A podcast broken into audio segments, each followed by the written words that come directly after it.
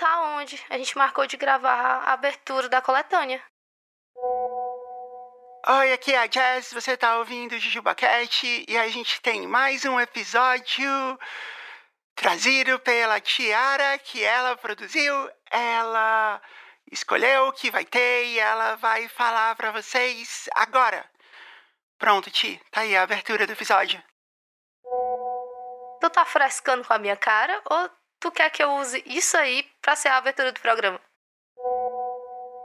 Eu acho que a gente podia fazer a abertura desse programa com uma troca de áudios do WhatsApp. Olha só que original. Vai ser ótimo baixar isso e mandar pro Beto. Não vai ser a primeira vez. É, a gente pode, inclusive, fazer mais coisas, assim. Posso fazer musiquinha, né? A gente tem um monte de outras coisas. É, talvez até seja mais fácil pro Beto, porque o áudio fica bem separadinho. Primeiro um, depois o outro. Então, ah, tem isso. Não sei. Vai ficar, vai ficar legal, vai. Vamos, vamos fazer assim? Pode ser? Olha, tu tem muita sorte que eu gosto muito de ti, então pode ser. Tá bom. Não, mas é porque é o seguinte, eu tô. Tá tendo a semana, né? Do. Da visibilidade trans. E aí eu tô fazendo uns conteúdos aqui que eu vou postar no Instagram e tudo mais. Aliás, eu vou até te mostrar um texto que eu escrevi aqui que eu vou postar daqui a pouco. É, eu vou te mandar no outro áudio, peraí. Me fala se ficou bom, tá? Mulheres trans são mulheres assim como mulheres altas, baixas, loiras, morenas, gordas e magras. É só um adjunto adnominal, não é uma outra categoria. Imagina ter escrito em algum lugar algo como exclusivo para mulheres e mulheres baixas. Mulheres trans são mulheres assim como mulheres surdas, mulheres cegas, mulheres com deficiência e até mulheres canhotas e mulheres fora dos padrões estéticos da sociedade em que estão inseridas. Todas nasceram com diferenças físicas que exigem alguma adaptação na sociedade. Algumas se adaptaram sem dificuldades, algumas estão confortáveis com essas diferenças, algumas precisam de uma ou várias intervenções médicas, outras não, mas todas são igualmente mulheres. Mulheres trans são mulheres assim como mulheres sem útero, sem ovários, sem mamas. Embora todas essas mulheres não tenham uma ou mais parte do seu corpo não tenham uma ou mais partes do seu corpo que a anatomia usa para identificar o sexo, embora elas possam ter precisado de reposição hormonal, embora elas possam não ter capacidade reprodutórias, elas são mulheres. Não ter um órgão reprodutor completo ou funcional não faz de ninguém menos mulher. Aqui valeria também para homens trans, né? Mas a gente está falando de mulheres. Mulheres trans são como mulheres pretas, mulheres indígenas, mulheres pobres, mulheres gordas todas ainda precisam lutar de alguma maneira por direito à igualdade e à existência digna. Do mesmo jeito, aliás, que todas as mulheres um dia precisaram. Precisar lutar por isso só faz de alguém mais mulher e não menos. O que você achou? Eu adoro a capacidade que tu tem de fazer eu chorar em qualquer ocasião possível. Ah, não é pra chorar, é pra, as mulheres. É porque eu quero que mais pessoas se identifiquem, entendeu? Muita gente conhece alguém que, que passou por uma esterectomia, muita gente conhece alguém que tem deficiência, e são todas questões que a gente precisa passar pela vida, mas que não diminui a nossa humanidade, sabe? Não ter uma parte do corpo não torna você menos pessoa, né? É assim. Eu acho que se emocionar é, é sentir que você se identifica. Porque você se vê nesse lugar. E é importante você se ver nos lugares. Ah, que bom. Então pronto, ó, a gente já tem aí uma ótima abertura pro programa, que vai inclusive pegar as pessoas de surpresa no meio da piada. A gente tem um, é, um texto sério que fez você chorar. Foi, vai ser surpreendente. Acho que essa pode ser a surpresa da semana. Vai ser ótimo as pessoas descobrirem que eu sou, que eu choro por qualquer coisa, a qualquer momento, a qualquer instante. Tá, mas falando sério, a gente pode deixar isso na abertura? Você tem que falar aí, senão a gente já corta essas mensagens aqui. Ah, Fia, vai sim. Já tô encaminhando os áudios pro Beto. Não, então pera, que eu vou falar mais umas coisas então, ó. Tem outra surpresa da semana que é. Semana que vem tem um novo episódio, né? Esse é o último episódio de férias. Semana que vem começa pra valer a próxima temporada com o nosso episódio de carnaval. E junto com ele, a gente vai ter o Late Pledge do Super Jujuba que vai ser a oportunidade para as pessoas comprarem o livro ou a camiseta ou a capivara de pelúcia é, mesmo depois do projeto ter acabado. Então a gente vai colocar eles para pré-venda. Na verdade, ainda é um apoio, a gente vai colocar lá e você vai poder optar por uma dessas recompensas.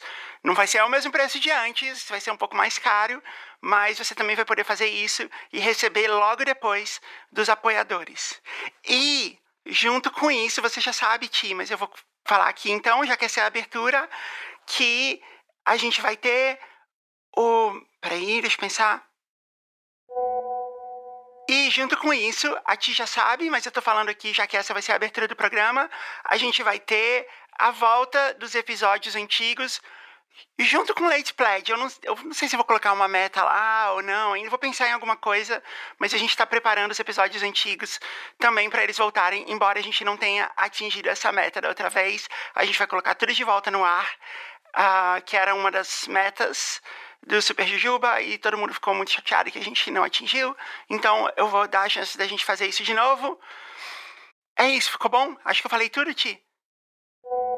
Pra abertura tá ótimo, agora a gente precisa pensar na capa, no título e na descrição. Tá, eu posso te falar capa e título, mas eu preciso que você me fale o que, que vai ter no episódio, que eu não sei ainda. Mas antes, deixa eu falar da Alura, que agora tem cupom. Cupom JujubaCast 15, que dá desconto de 15%, que é mais do que é muita grana. 15% na matrícula da Alura. Para você entender isso e por que que você deve começar o seu ano ainda antes do carnaval estudando na Alura, vai em alura.com.br barra promocão, põe o um latijinho do promocão, Beto, por favor, barra superjujuba alura.com.br barra promocão barra superjujuba. Tem um site que eu fiz, eu escrevi e eu mostro lá todas as vantagens, por que você deve estudar na Alura. Vai lá. E se nada daquilo fizer sentido para você, aí tudo bem. Aí é porque não, não é para você estudar lá mesmo. Mas vai lá olhar, porque tá tudo escrito lá com todo cuidado, todas as vantagens de você estudar na Alura, por que, que a Alura é a melhor escola e por que, que você tem que usar o nosso cupom JujubaCast15. Vou falar de novo, hein? alura.com.br barra promocão barra superjujuba. Ti, me fala o que, que vai ter no episódio que eu te devolvo a descrição como se eu fosse o chat GPT. Mulher, o, o, último link que tu falou no áudio tá errado. Tu botou super jujuba, mas é JujubaCast. Da Alura. Ah, meu Deus. Tá, vou falar de novo. Deixa assim, põe a sua correção, então, no, no, na apresentação. Eu vou falar de novo, gente, como vocês viram. Eu fiz, eu tava testando vocês, tava testando a Tiara. O link, o link é alura.com.br barra promocão barra jujubacast. E o cupom é jujubacast15. Foi certo agora? Agora sim, o link tá certo. No episódio, eu pensei em pegar os melhores momentos dos episódios extras. Aquele momento em que a gente fica surtado e foge completamente da pauta e que eu realmente não sei como a gente foi parar lá. Realmente é uma coisa que só acontece aqui. Tá bom, mas é, me fala quais são as histórias que vão entrar para eu poder pensar na capa. A gente vai colocar um negócio dos deputados. Aliás, já pensou quando a Erika Hilton vier no programa e a Duda Salabert, a gente fizer, a gente podia obrigar elas a fazerem a Câmara dos Deputados? Eu podia colocar a Erika sendo presidente, né? Falando não tolerarei. Desculpa, comecei a ter ideias. Isso, muito bem. Tenho ideias, já estou anotando aqui no caderno proibido. Muito bem, Erika Hilton. Câmara dos Deputados. Vai ser ótimo. Enfim, vai ter Frozen, ministros e esporte. Tá, então, eu acho que o título do episódio deveria ser algo como Frozen, Câmara dos Deputados, Ministérios, Esportes, enfim, o Brasil explicados pelo JujubaCast. Não, enfim, o Brasil explicado pelo JujubaCast. Esse é o título do episódio. Beleza, é. Manda aí a descrição bonita a descrição, a primeira palavra, que é o que aparece, tem que ser muito forte, assim. Então, eu acho que tem que ser. É... Ah, tem que ser vazou. Vazou com várias, várias exclamações e, e aquele símbolozinho da sirene. E aí nada vazou. A gente só fala o que aconteceu. É isso, vazou exclamações e a sirene. Aí depois, não vazou nada, mas a Jazz está aqui explicando pro Caio e pro Rafael, acho que foi o Caio e o Rafael, né? Se não coloca mais, que a gente vai colocar. Explicando pro Caio e Rafael um, o que acontece na Câmara dos Deputados, o que acontece nos ministérios, o que acontece no reino de. Eu esqueci o nome do reino de, de Frozen. Coloca lá o nome do reino. Pra mim é a Suécia. Eu sempre acho que é na Suécia, mas. É, eu já te falei que eu acho que todas essas coisas passam na Suécia. Tipo, eu achava, eu jurava que Senhor dos Anéis era na Suécia. Quando eu fui para Nova Zelândia, eu tive, eu tive que, tipo, fazer um, um esforço mental muito grande de achar que, tipo, não tem nada a ver. Mas, não, mas voltando. É, Arandel, Arandel né? Arandel, isso. É, eu juro que não tem ninguém aqui comigo, eu lembrei sozinha. Explica o Brasil e o reino de Arandel para. É, eu não lembro mais como era o começo da frase, que eu já tô gravando esse áudio há tempo demais. É, e Rafael e Caio explicam é, o Congresso, os ministérios, uh, o reino congelado de Arandel e o Brasil, para todo mundo finalmente entender como essas coisas funcionam. E aí coloca as coisas do BBB também, BBB, Boninho, não sei, e coloca, é, como a gente falou, né, o nome do, de quem ganhou o, o sorteio. Desculpa, eu tô muito desfocada nesse momento. Mulher, mas tu ser desfocada é o charme. Tá tudo bem. Agora eu preciso da capa. A capa, é, a gente já explicou que as nossas capas são feias propositalmente, porque elas são uma loucura surreal, porque é assim que a gente está usando capas geradas por inteligência artificial. Né? A gente explicou no episódio passado e tal. A gente, pelo contrário, a gente sempre valoriza trabalhos de artistas o tempo todo, né? E a gente acha que, eu acho que uma melhor maneira da gente lidar com a existência de inteligência artificial no meio da criação, e eu também sou uma criadora de conteúdo, embora eu não seja ilustradora, então isso também me afeta, eu também sou uma criadora de histórias. A melhor maneira é a gente usar isso como ferramenta, absorver isso dentro do nosso trabalho de um modo que artistas continuem sendo necessários. Essa é a ideia. Então tá, a minha ideia para capa seria Imagina assim, tipo, uma, um quebra-cabeça de mapa mundi, onde tem um buraco da Suécia, a gente tentando encaixar o mapa do Brasil. Eu acho que seria algo assim. Mas coloca as coisas malucas, coloca capivara. Não, põe uma capivara fazendo isso e coloca. É, não sei, tem que ser num cenário muito surreal. Ela fazendo isso é, num avião que está pousado na água, numa praia é, povoada por ursos e tigres se, vamos ver se, se, se a inteligência artificial consegue entregar isso. Ela nunca consegue, aliás. Mulher, mas dessa vez eu não vou precisar travar a IA, não. O que vai fazer é um Jujuber que quis dar uma capa de presente pra gente ano passado. E eu não consegui encaixar ele no nosso cronograma. E aí eu pedi para ele fazer a capa dessa, dessa semana. Ah, tá bom. Então faz assim, ó. Dá esse briefing para ele, né? Mas aí, tipo, permite que ele possa alterar da maneira que ele achar mais legal, mas eu acho que o caminho é mais ou menos esse. A gente tentando encaixar o Brasil na Suécia, porque tem a ver com o que eu falei né, é, agora nesse meu, nesse meu momento de que eu me desfoquei total. E a gente faz na IA mesmo assim para postar nas mídias sociais, para mostrar a diferença. Acho que vai ser legal. Beleza, está tudo anotado aqui, tudo certo, não preciso de mais nada. Só preciso que o Beto edite agora. Ele vai ficar super feliz. E aí, quando eu tiver as coisas, a capa eu te mando pra tu dar uma olhada. Então, Tati, então eu vou nessa que eu tenho um compromisso muito importante me esperando aqui agora e a gente já ficou tempo demais aqui gravando esses áudios. Então eu vou lá que tem um pessoal me esperando. e é, eu tenho, tenho uma outra coisa que eu preciso fazer aqui, tá bom? Não, não, não, não precisa dizer tchau. Não precisa me mandar mais áudio, não. Tchau.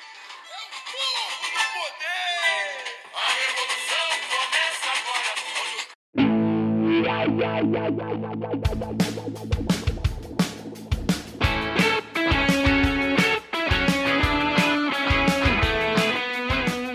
eu sou a Jazz e você tá ouvindo o JujubaCast. E aqui comigo, Caio Corraine. Olá, personas! Nossa, você fez isso sem nenhum tipo de efeito, você fez isso só. Só prático aqui, é, com as minhas, minhas duas mãos. Com as suas duas mãos na, no gogó? Exatamente. Uau, ficou muito bom, faz de novo. Volta pro programa e ouve. Não, faz de novo aí. Eu, eu quero ouvir de novo. Oh, oh, oh, lá, personas. Ah, ficou muito bom. Caio, como você sabe, eu tô voltando de cirurgia. Sim.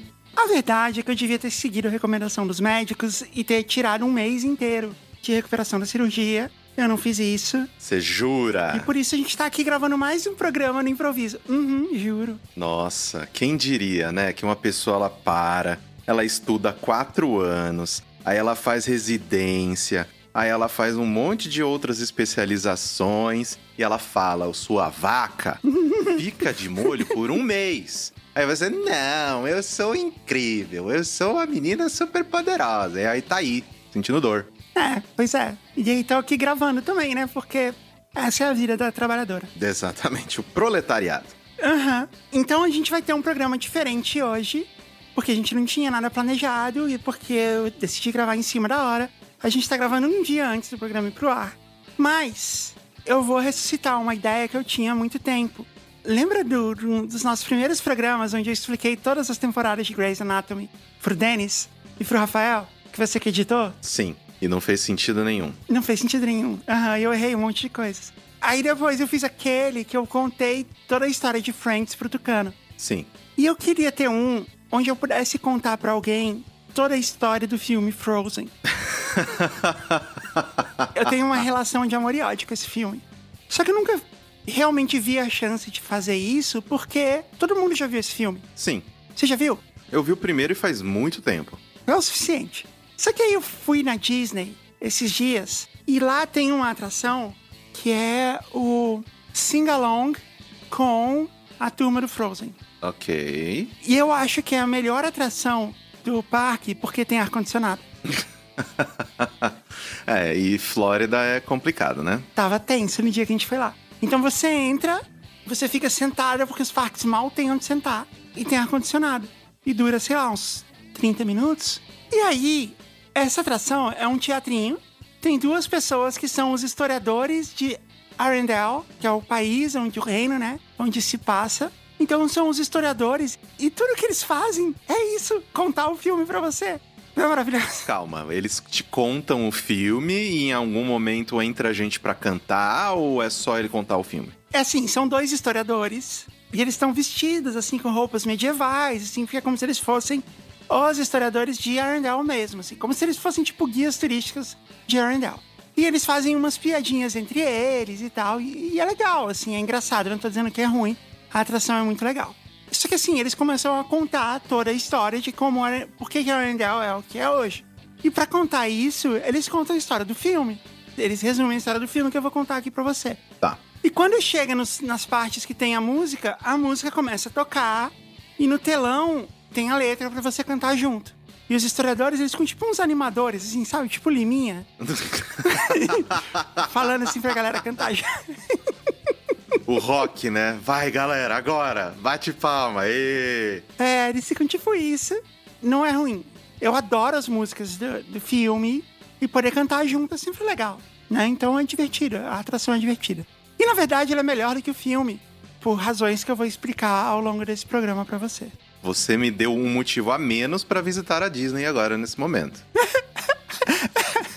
Não, é legal. Quando você for visitar, vai ver essa atração que ela é bem legal. Vou, tô lá já. Vai na frente que eu chego. Mas, antes de eu começar a explicar isso tudo pra você, eu queria convidar os nossos assinantes, que eu tomei uma bronca na semana passada da produtora no ar. Eu tomei uma bronca. Eu queria convidar os nossos ouvintes a se tornarem assinantes do grupo secreto do JujubaCast. Se você gostar desse conteúdo que a gente tá fazendo aqui hoje, lá no grupo secreto é esse tipo de conteúdo, só que muito mais sem limites. Né, Caio? Você sabe. Assim, eu sou censurado neste programa aqui, porque eu falo determinadas coisas e me, me, me blipam, mas tá tudo certo. Se fosse o conteúdo secreto, estaria sem blipar. Não tem blip nenhum, é loucura. Conteúdo secreto é loucura. Você lembra o episódio que a gente gravou do Dia dos Namorados, que tinha as histórias sexy e tal? Lembro. Ele tinha uma parte que era aberta, né? Uma parte que era no, do conteúdo secreto.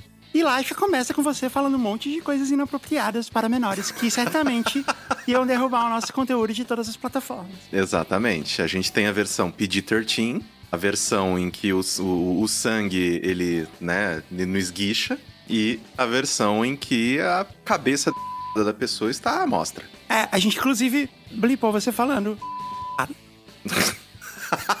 então, para você assinar, é só você ir em jujubacast.com/grupo e lá tem todas as instruções para você assinar e ter acesso a conteúdos como esse que a gente vai fazer aqui quase todo dia. Agora a gente tem isso, cara, a gente não promete que é todo dia porque essa é uma promessa muito difícil de cumprir. Embora a gente tenha cumprido por anos. O aprendizado chega para todo mundo. Chega. Como a gente cumpriu falando, nossa senhora, aqueles conteúdos extras antigos, pelo amor de Deus, tinha coisa lá que não fazia sentido existir. Mas sabe o que é legal? A gente pode gravar eles de novo. Sim.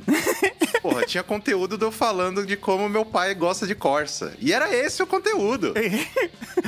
que meu pai comprava Corsa. Eles trocavam Corsa em outro Corsa. Eu vou falar o seguinte: no final desse episódio, eu vou dizer qual emoji você tem que me mandar nas mídias sociais e pro Caio. E se a gente receber um número específico que eu vou falar no final do episódio, não adianta nada fazer isso, né? A pessoa pode só pular até o final do episódio. Mas é isso assim. Você vai ter que ficar procurando.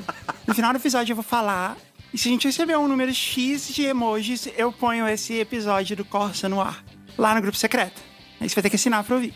Assina o grupo secreto que é muito legal, jujubacast.com grupo. Outra coisa, eu sei que você CEO de empresa, diretor de marketing, gerente de marketing, tá aí ouvindo a gente e pensando assim: ah, bem que a gente podia anunciar em podcasts. Podia mesmo. É só você mandar um e-mail pra gente, comercial.parasol.company.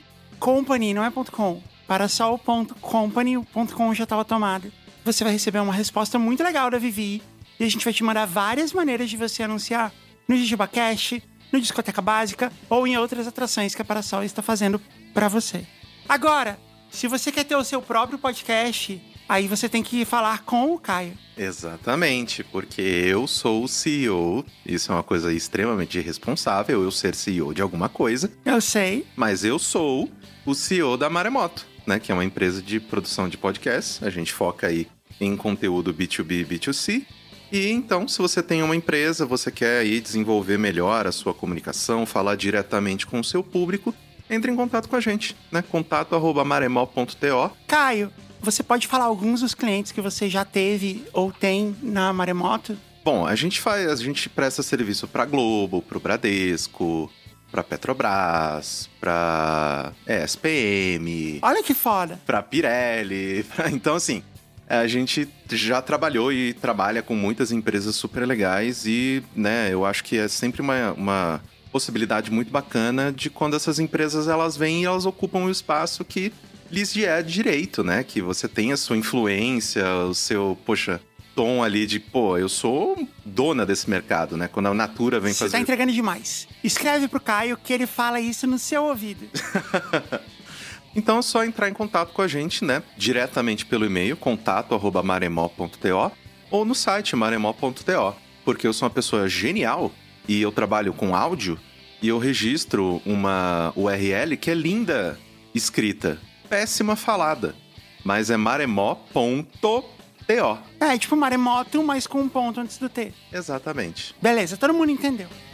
eu espero. Vamos então pra história? Vamos.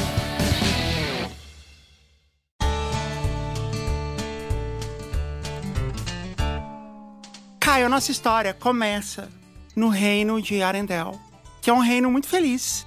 E que, assim, parece ser ali pela Suécia. Eu já fui pra Suécia e é muito parecido. E tem um reino, tem um rei e uma rainha, e eles têm duas filhas, a Elsa e a Anna. Mas para ficar mais fácil de todo mundo entender, eu vou chamar a Elsa de Frozen. Ela é a Frozen. tá bom. Porque é meio isso, né? E tem um motivo para ela ser a Frozen, porque ela tem um superpoder. Ela solta raios congelantes com as mãos. Quando você mora na Suécia, é um puto de um poder ruim. Já é frio.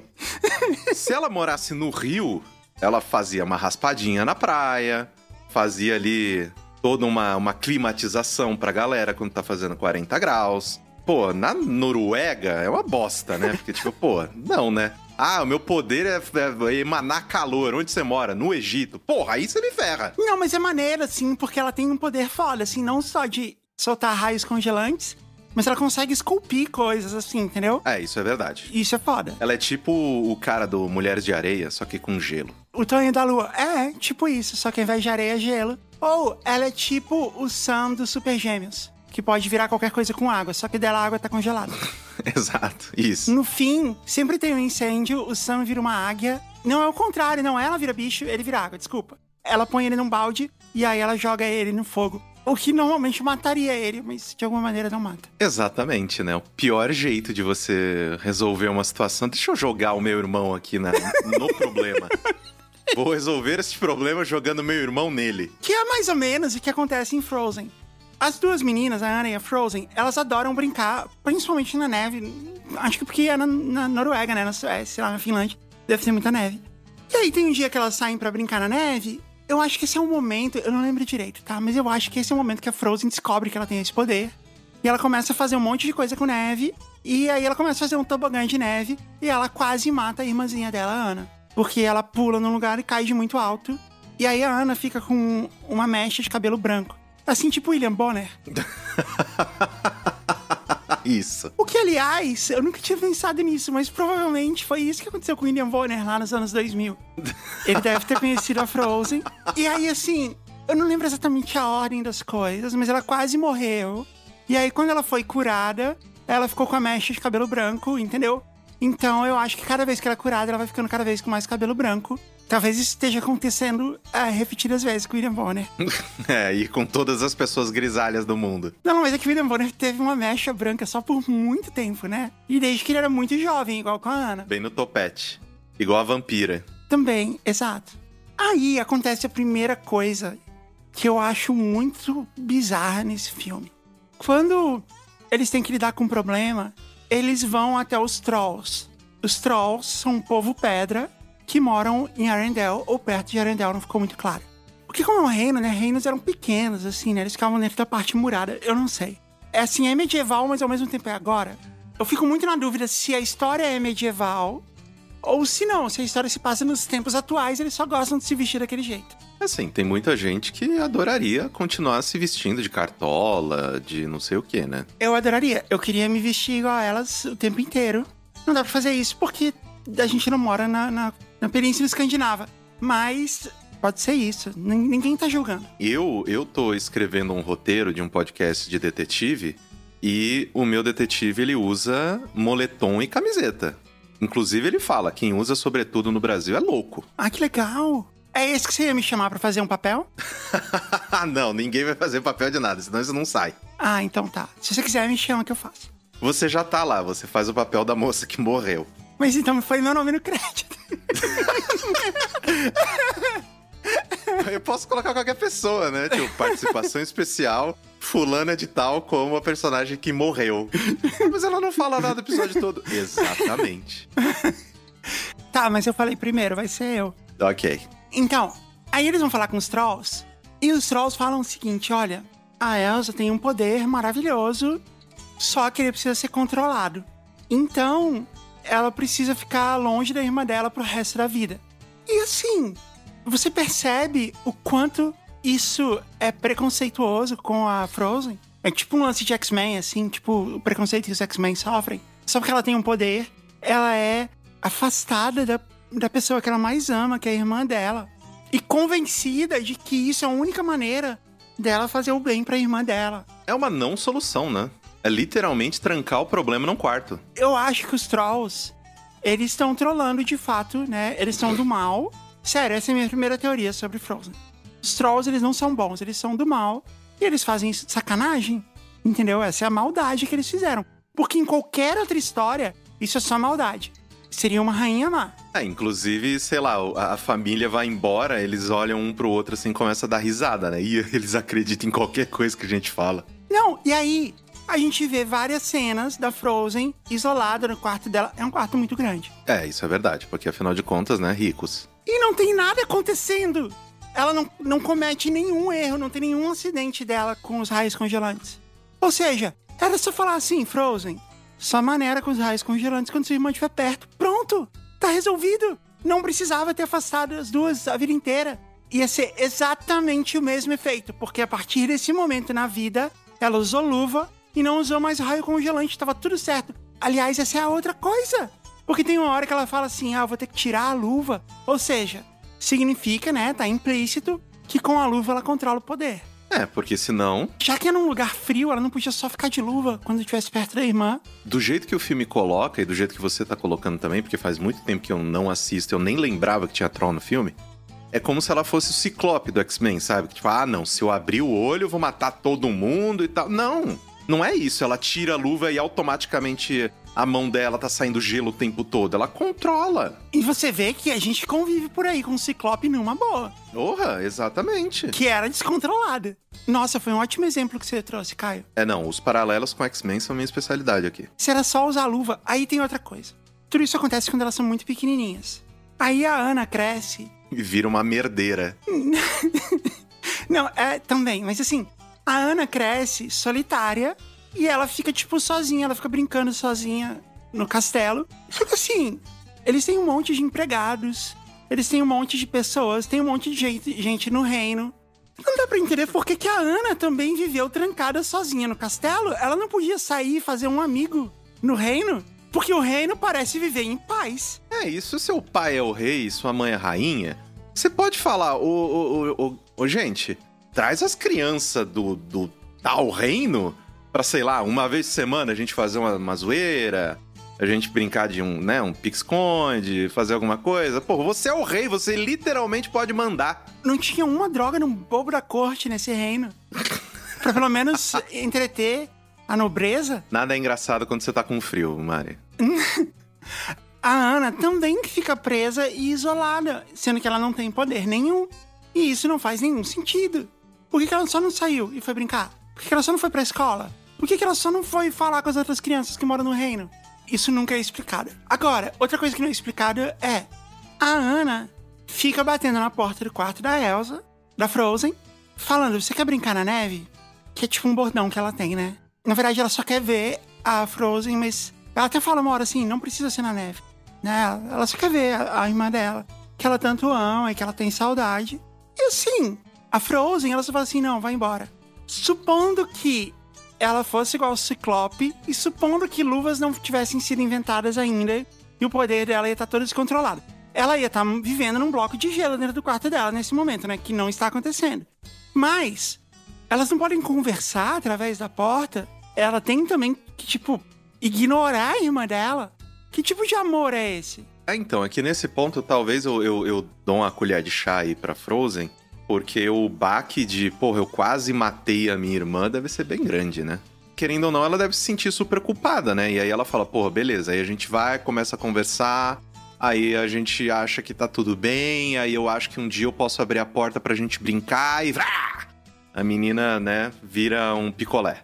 É melhor cortar pela raiz, né? Entendi. Você acha que ela tava cortando relações ali pra evitar que ela não ficasse na tentação de abrir a porta. É, porque a, a Frozen, ela é um pouquinho mais velha que a Ana, né? Ela é. Então talvez ela deva falar, não, é o melhor pra ela, deve sentir alguma coisa nesse sentido. E tem uma outra coisa também. A Frozen é meio emo. E a ideia de ficar trancada no quarto, olhando um porta-retrato, vendo seu semblante, ou o semblante da irmã dela, é uma coisa que emo até gosta, assim, de viver, né? Tipo, Nenhum emo gosta de viver assim, a gente só é forçado a ficar dessa maneira. só gosta de fazer músicas que falem isso, né? A Fresno tem um disco inteiro que é sobre, tipo, ficar trancada no quarto. Basicamente. Essa é a vida emo, né? Ou ficar trancada no quarto, ou ir pro Ibirapuera a pé pra comer cheetos e fantaúva. Eu ia ficar muito feliz se na minha época emo eu, ia, eu fosse pro Ibirapuera tomar sol e comer cheetos e fantaúva. Nossa, tinha muito emo lá fazendo isso. Você não ia? Não, É que você tava em Mococa, né? quando eu era emo eu tava em Mococa. Mas eu não. A gente não, não, não saía à luz do sol, não. A gente saía, sei lá, de noite, ia pro cemitério, esse tipo de coisa. Entendi. É que São Paulo é mais perigoso, né? É, Então tem isso, a Frozen é bem emo. E beleza, eu, eu acho que na verdade você deu uma ótima explicação. Eu vou continuar, eu vou aceitar ela. Ela faz alguma coisa no filme fazer sentido. E assim, eu quero gostar do filme, porque eu gosto das músicas.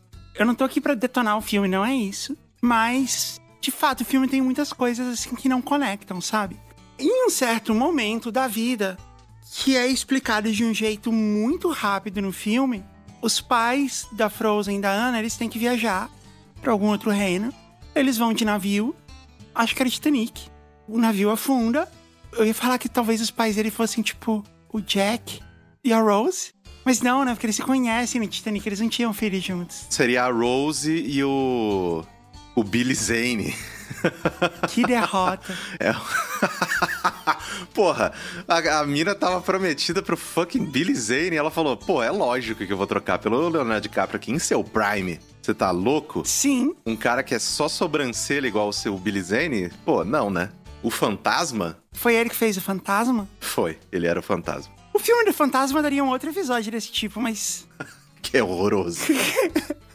a premissa toda do fantasma como herói, ela daria um episódio. E o Mandrake, então?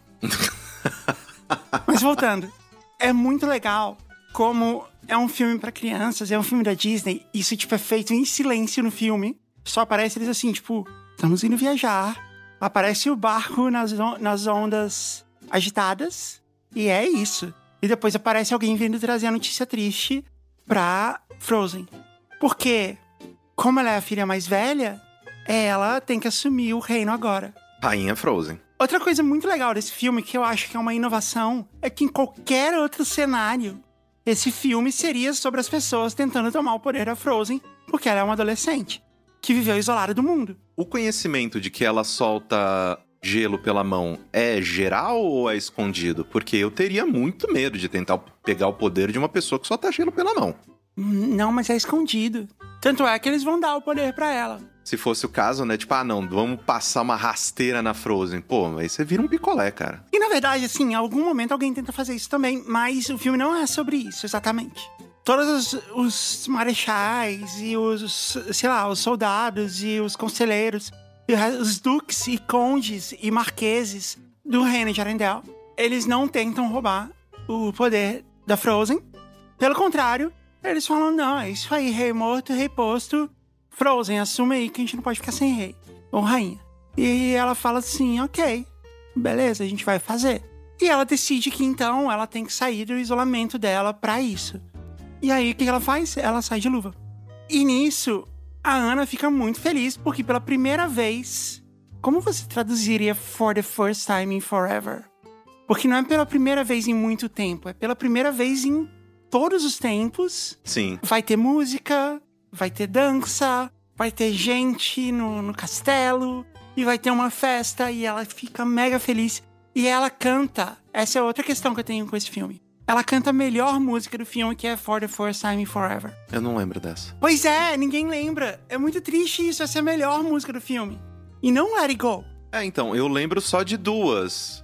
Let It Go e a, né, Do You Want to Be a Snowman? Aí, tipo, são só essas duas. Pra mim, inclusive, o filme todo só tem essas duas músicas. Exato. Isso é um erro. Porque essa é a melhor música disparada.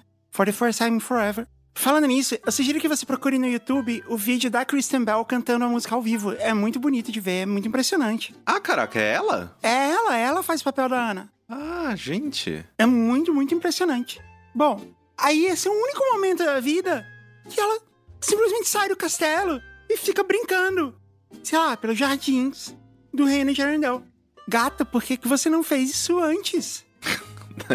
Não, eu tava esperando meus pais morrerem pra eu poder ficar feliz. Realmente não precisar. É muito, muito triste essa parte. Você perceber que, sei lá, era só uma regra idiota sem muito motivo. Totalmente arbitrária, né? E aí ela canta essa música, né? E ela comemora que vai ter uma festa e de fato acontece a festa. Aliás, falando em festa, esse é um bom momento pra eu falar da Lura. Você ouviu o episódio passado, Caia? Ainda não. Você aí que pula o merchan da Lura, não pula agora porque você vai ter uma boa notícia.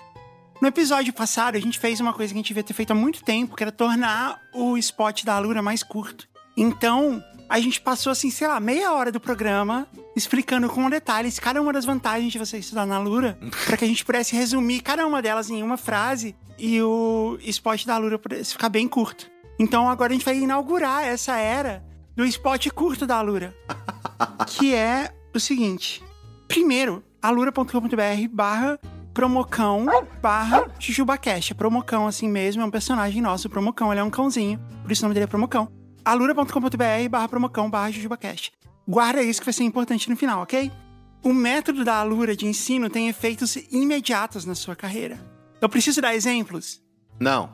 Não. Completamente, absolutamente absorvi. Perfeito. Então, ok. A Alura é uma escola de verdade, tanto que você sabe o nome do professor de cada aula e o e-mail dele. Preciso explicar? Preciso dar exemplo? Não, O nome da Alura no seu certificado tem valor. Ficou claro pra você isso? com certeza. Porque outros cursos não tem, sacou? Da Alura tem. Então, assim, tipo, seu certificado da Alura é melhor. A Alura é uma escola de verdade, com alunos de verdade, aonde você faz networking de verdade. Eu preciso explicar como networking é importante? Não, de maneira nenhuma. Inclusive, QI é uma coisa muito importante. É, então, a gente fala muito sobre upgrade na carreira, tá? Como é que você consegue? Entre outras coisas, pelo networking que você faz lá. Então, eu não vou me alongar explicando, mas se você não usar o nosso link, você vai se dar muito mal. Você e a gente. Então, decora o nosso link, alura.com.br barra promocão barra jujubacast. Não dá pra colocar aqui pra você clicar. Tem nas mídias sociais e tal, tem na descrição, mas ninguém clica. Então você tem que decorar e entrar lá. Não é pra você procurar a Alura no Google, você tem que entrar com esse link que tem 10% de desconto. Você tá perdendo dinheiro se você não entrar por esse link. E a gente também. Então faz isso. Alura. O Givilbo podia muito bem ser um personagem de Frozen. Encaixar perfeitamente. Poderia muito ser tipo um, um velho. Ah, a moça ali que faz sorvete. Olha, ela é bonita, ela é alta. Olha a lourona dessa, meu Deus. O Gibilbo é meio tarado, né? É. É, ele vai ser cancelado eventualmente. Até ele ser cancelado, ele já morreu, né? Tem a Lura em Arendelle? Tem, você pode. Porque tem a Lura na internet. Se tem internet em Arendelle, tem a Lura lá. E eu acho que tem internet. Mas continuando. Tem a festa. E finalmente a Ana reencontra com a Frozen. Mas é tipo, a Frozen caga pra ela. A Frozen tá putaça, que ela tem que ser a rainha. É trabalho, né? Até agora a vida dela era de princesa, era moleza. Agora ela vai ter que reinar. Embora reinar em Arendelle pareça moleza também, assim, não tem guerra, todo mundo se dá bem, tá todo mundo, ninguém tentou dar um golpe nela. É, isso é verdade. Mas assim, ela, ela tá puta, que ela é emo, né? E ela não, não perdeu ainda a alma emo, porque ela, ela não encontrou com outras crianças, assim, sei lá, não sei. Eu sei que ela fica putaça, que ela tem que ser rainha, mas ela fala, eu tenho que encarar, esse é o meu destino, eu vou fazer. Só que ela, ela não tá feliz, que tá tendo uma festa tal, ela é coroada rainha. Enquanto a festa tá rolando, a Ana conhece um príncipe de um outro reino. E o que que acontece quando você não socializa, quando você é criança, Caio? Você não aprende as coisas. Às vezes tem que deixar a criança cair, assim, quando não é de um lugar muito alto. é pra ela aprender. Você tem, sim, a dar uma apertada na moleira, É, então. pra cabeça voltar ao normal depois. Pô, é importante. Uma coisa que é importante é você socializar. Você meio que se dá mal quando você é criança e adolescente, pra isso não acontecer quando você for adulto, entendeu? E isso tá relacionado também é quando você vai namorar. Namorar é importante, mas tem que namorar, assim, ali no começo da adolescência e tal, pra você tomar toco, sabe? Pra você se apaixonar e não ser correspondida, ou vice-versa. Pra você saber lidar com isso, porque quando você chegar na vida adulta, isso vai ter passado, né? A pior coisa é quando você chega na vida adulta sem essa experiência. E foi isso que aconteceu com a Ana. Ela encontra o príncipe e ela fala assim: ah, beleza, a gente tá se apaixonando aqui. Como é um filme da Disney, eles se apaixonam, eles não, não vão, tipo, sabe, se pegar atrás da escada. Não é bem por aí. Eles dançam, cantam e dão uns beijinhos. Tudo bem, vai, foi legal. E aí eles resolvem que eles vão casar. Que eles foi amor à primeira vista e eles vão casar. O que é muito doido, mas é melhor do que a alternativa que normalmente acontece em reinos medievais, que é os seus pais decidem com quem você vai casar. E normalmente é um príncipe de outro reino mesmo. É foda, sim, toda essa questão, porque a Ana, ela é muito merdeira mesmo, e assim, essa é, a- é a discussão mais. E inexperiente, tadinha, ficou trancada em casa a vida inteira. É falta de repertório. Mas assim, eu não julgo, todo mundo julga, coitada, né? Que tipo, porra, acabou de conhecer o cara e já vai casar com ele e tal, não sei, que absurdo, nananã. Gente, eu meio que sou essa pessoa de vez em quando, tá ligado? Tem muita gente aí que eu conheço e eu falo, porra, se essa guria me pedisse em casamento agora, eu casava. Eu já pensei isso tantas vezes na minha vida, mas tantas. Eu sou lésbica e um dos maiores estereótipos de lésbica é que elas se casam muito rápido. Isso é verdade. Então, assim, pelo contrário, eu acho que se apaixonar à primeira vista é muito legal. E eu acho que que bom que ela teve essa experiência, assim, tudo bem. Agora, quem fica puta com esse assunto é a Frozen. Ela começa a querer controlar a irmã dela. Como assim você vai casar com o primeiro cara que apareceu? Você tá maluca? E assim, embora ela esteja com a razão, Quem é ela que abandonou a irmã a vida inteira e agora vem querer cagar a regra? Isso é verdade. Por que, que você não tava lá pra ajudar a educação dela? Por que você não tava lá pra pra ajudar na socialização dela? Você tava lá isolada, ouvindo Fresno, e aí agora você quer vir participar? E a emo do, do Trancada no Quarto? Que experiência que ela tem? Não, mas ela tem um bom senso. Não tô questionando isso, mas ela se isolou a vida inteira. Quem é ela pra chegar e jogar a Ana? Não que isso mude o destino do filme, mas, sabe, eles deviam. A Disney devia fazer a Frozen ser mais likable, né? Ser mais querida. E eu acho que ela foi muito bitch nessa hora, assim. Sim. Se bem que se explica todo o resto. Bom, a verdade é que a Frozen dá um piti, arranca a luva, começa a jogar gelo em todo mundo, porque a Ana resolveu se casar. E aí ela fica envergonhada que as pessoas sabem do poder dela. Ela congela Arendelle inteira e ela foge pras montanhas. É isso que ela faz. Nesse caso, ela foi meio igual o Ciclope, na verdade. Sim. Teve outra coisa, assim, nos Trolls, eles falaram que ela tinha que aprender a controlar. Ela não aprendeu, ela só ficou isolada. Se ela tivesse aprendido, isso não teria acontecido.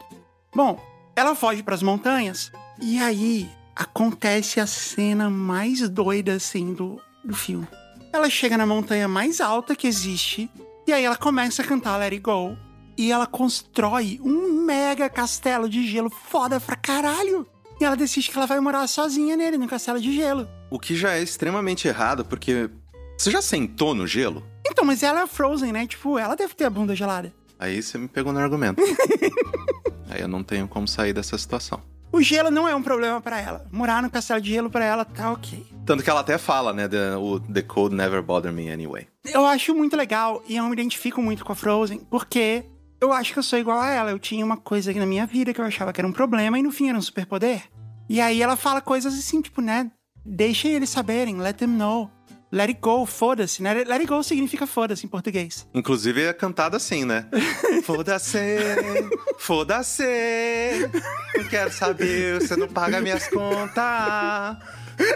Foda-se, foda-se. Vou comer gelo o resto da vida.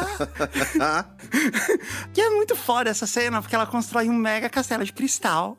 Aí tem um momento que eu chamo de momento Mariah Carey. Momento Mariah, que ela tira a roupa dela de camponesa rainha e ela põe uma mega roupa que só Mariah Carey usaria. E foda, assim, ela, ela fica gatona, assim, gostosa, sacou? Que é maneiro, assim, é um momento que ela tá, tipo, se empoderando. Mas, no meio disso tudo, do principal momento do filme, Caio, acontece a coisa mais bizarra desse filme. E ninguém fala nada. Toda vez que eu assisto, eu fico, gente, vocês não estão vendo o que tá acontecendo aqui? Que é o seguinte: ela tá lá trocando de roupa, levanta um castelo, levanta uma ponte do nada, ponte de gelo, escada de gelo. E no meio disso, ela faz o Olaf. Então, assim, imagina, ela tá levantando uma ponte de gelo, plá, Olaf, ponte de gelo continua. Como que é? O Olaf caindo? Ponte de gelo, plá, Olaf, ponte de gelo continua. Entendi. É isso. No meio da música, no meio da fonte de gelo, não tem nada na letra que contextualize. Eu vou fazer meus próprios amigos. Não, não tem. Não tem nenhum momento que ele interage com o Olaf. Ele só sai ali, como se fosse um efeito colateral. Como se fosse. Como se fosse um, um, um vírus, assim. Como se fosse, sei lá. Não, não tem explicação. Eu acho que os roteiristas desse filme, eles falaram assim: como que a gente vai explicar o Olaf? Em algum momento eles simplesmente desistiram. Foda-se, vamos pôr no meio da música ninguém vai perceber. Basicamente, né? Se eu fosse roteirista, eu falaria assim: ah, ela chega, a primeira coisa que ela faz é um boneco de neve feioso. Ai, que triste que eu tô Pra aqui. ter com quem conversar, né? Aí ela pensa assim: não, quer saber? Foda-se essa merda. E aí, pá, começa a música, entendeu? Aí faria sentido. Mas, não, ele sai no meio do nada ali. Na verdade, tudo isso é pra isso, assim. Eu queria poder externar esse meu desconforto com o Olaf. E é um design de, de boneco feio também, né? Tem O isso. Olaf é fundamental na história. Ele que salva a porra toda. Sim. Aí rola o seguinte: a Ana vai atrás da Frozen, né, Pra fazer ela voltar e descongelar a cidade.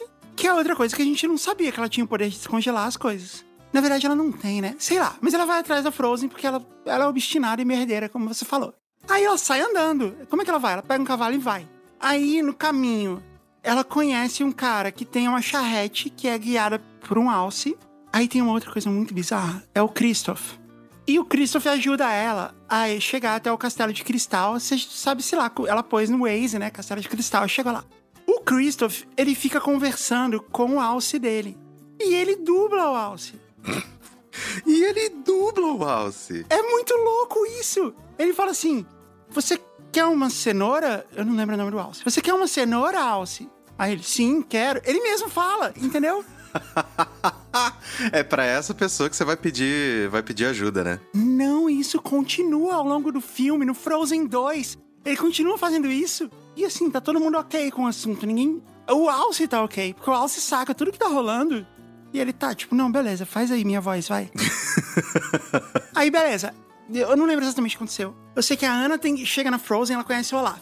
Eu não lembro se Olaf ajuda ela a subir no castelo ou se Olaf ajuda ela depois, quando ela desce do castelo. Uma das duas coisas, não importa, não faz diferença na história do filme, mas o fato é que quando ela fala com a Frozen, ela fala: Frozen, você tem que voltar. A Frozen fala: nem fudendo, eu vou voltar pra essa merda. Volta você. E aí eu não lembro exatamente como ela passa a mensagem de que a Lendel tá toda congelada. Ela fala e a Frozen meio que, tipo, cagou e andou pro assunto. Ela não vai voltar. Tipo, é isso aí, lidem com gelo. Ah, uma outra coisa importante. O Christoph, o trabalho dele é vender gelo, por isso que ele tá puto. Eu acho que foi por isso que ele enlouqueceu e começou a falar com Alce. Isso explica o assunto. Eu sei que beleza, assim, aí meio que o filme caminha pro final que é muito, muito sonífero. Eu levei muito tempo para conseguir ver o final desse filme. Eu passei anos sem ver o final desse filme. Porque depois do Let It Go e depois que ela fecha a porta na cara da Ana, eu sempre durmo. É muito difícil não dormir. Fica a dica aqui para todo mundo que tem insônia. Assiste Frozen desse ponto, porque é muito chato. O que acontece é que, de alguma maneira, a Ana volta pro reino, aí ela encontra o príncipe com quem ela vai casar, e aí a gente descobre que o príncipe, na verdade, quer dar um golpe nela. Uh, novidade, né? Nossa, ninguém esperava. Ele quer casar com ela pra se aproximar da Frozen, matar a Frozen e virar o rei de Arendelle. E tava na cara, porque tem cara de vilão, né? O príncipe tranca a Ana numa torre e a Ana, ela se machucou de alguma maneira, o cabelo dela tá ficando mais branco e ela tá a ponto de morrer, ela tá toda fraquinha. Aí o príncipe fala pra ela qual é o plano. Eu vou matar você e eu vou matar a sua irmã. Parece que ficou legal o filme aí, mas não, ficou chato.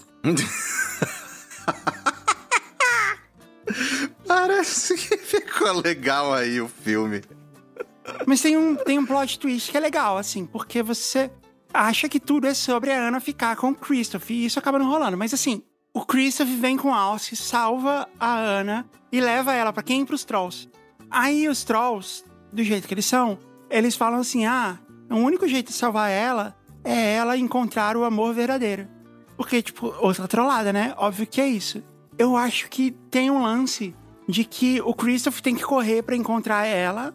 E a gente fica na, na ideia de que o amor verdadeiro é o Christoph, entendeu?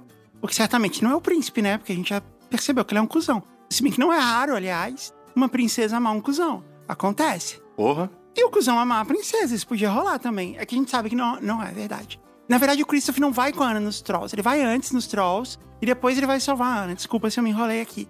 Aí quando ele vai salvar a Ana, você acha que, tipo, é isso, né? Ele vai chegar lá, vai dar um beijo nela, igual todo filme da Disney, vai dar um beijo nela, amor verdadeiro.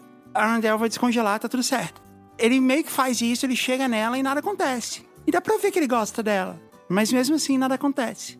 Eu não lembro exatamente como acontece, eu sei que o Olaf tá envolvido. E a, a Frozen, ela se toca de que ela tem que voltar e salvar a irmã dela, que ela tá sendo cuzona também. E aí ela volta. E aí, quando ela tá voltando, elas estão no lago congelado. E o Olaf tá quase para se descongelar. Mas de algum jeito ele faz as duas se encontrarem. E era esse amor verdadeiro que os Trolls estavam falando. Logo, os Trolls que deixaram elas separadas a vida inteira. Por quê? É. Por que, Trolls? Porque o filme tinha que acontecer. Essa é a única explicação. Mas quando a gente para pra pensar que tem toda essa questão de que, poxa, o meu amor verdadeiro aqui é o carinho que eu sinto pela minha irmã. Ah, um amor fraternal. Na verdade, fraternal seria de irmãos, né? Como é amor fraternal só de mulheres? Amor sororidade, sei lá, sororidade, não sei. é, não, não, não, tenta. Amor de irmãs, é isso, era isso. Isso.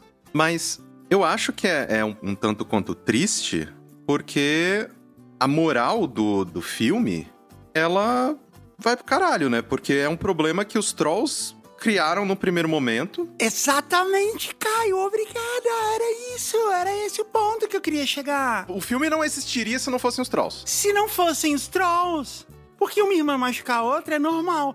Os pais que foram muito loucos de ir nos trolls. E os trolls fizeram elas se separarem. Os trolls são os verdadeiros inimigos de Arendelle. E da família real. O que nos leva a, né, a, a a nomenclatura muito maravilhosa de troll, De troll. né? res- Resumiria aí todo o filme. Porque eles estavam trollando todo mundo, mas de um jeito muito cruel. Você percebe que os trolls são o pior vilão da Disney que já existiu, porque ninguém saca que eles são os vilões, e esse é o pior tipo de vilão que existe. Porque não tem um. Não tem um, um momento de apontar o dedo na cara e falar, ah, então a culpa era sua. Não, não tem isso. Eles saem como sábios e não, top. Nós é foda. Exato, eles são tipo vilão de novela da Globo, que se dá bem no final e ainda põe a culpa em outra pessoa. Exato. E o fim, aliás, é um, é um, é um fim total, assim, de novela da Globo, porque tudo volta normal, todo mundo se casa e beleza, é isso. Não, ninguém se casa, na verdade. É isso. Essa é a história. Parabéns, Mari. Fiquei com vontade de assistir Frozen de novo. Pelo menos eu abri os seus olhos e eu abri os olhos das, sei lá, 60 mil pessoas que ouvem a gente aqui semanalmente. Eu acho que é um bom movimento se todo mundo assistir Frozen novamente e ficar prestando atenção nos trolls dessa vez. E no Olaf, na hora que ele nasce, porque é bizarro. Não dá pra entender essa parada. Porra, agora não, eu fiquei com isso na cabeça. Preciso ver a porra da música.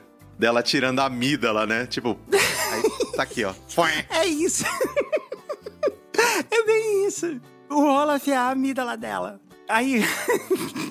ah, não preciso dessa porra, porque eu não fico resfriada mesmo. Vai fazer o que aqui? Vai inflamar? Sai. Aí, tinha até um- uma cenoura junto, tá? É isso. Você pode mandar no meu Instagram, arroba JazzRider, ou pro Instagram do podcast, arroba JujubaCastPod. Você manda um emoji de boneco de neve, ou do floquinho de neve, ou pode ser um cara fazendo snowboard, qualquer coisa relacionada à neve, Uma cenoura. ou uma cenoura.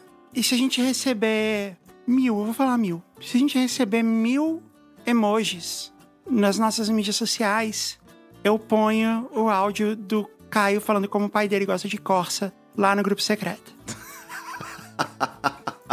Assim, É um desafio. é um desafio e tem muita gente que pede engajamento sem oferecer nada. A gente tá oferecendo alguma coisa. E me segue lá, pelo amor de Deus, no Instagram.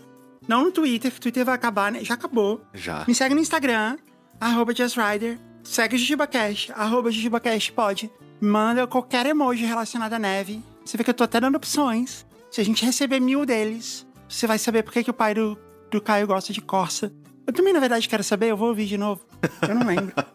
Eu, eu também não lembro. A única coisa que eu lembro é, é que a capa daquele episódio era um, uma Paraty velha, sei lá, alguma coisa assim. Foi você que fez a capa? Era, era sempre eu que escolhia as capas. Não, não. Tem uma era que foi você que fez e tem uma era que foi o Beto que fez. Sim, sim, sim, sim. Você não se deu nem ao trabalho de pôr um Corsa na capa? Você fez isso pra despistar o ouvinte? Eu, sinceramente, eu não lembro.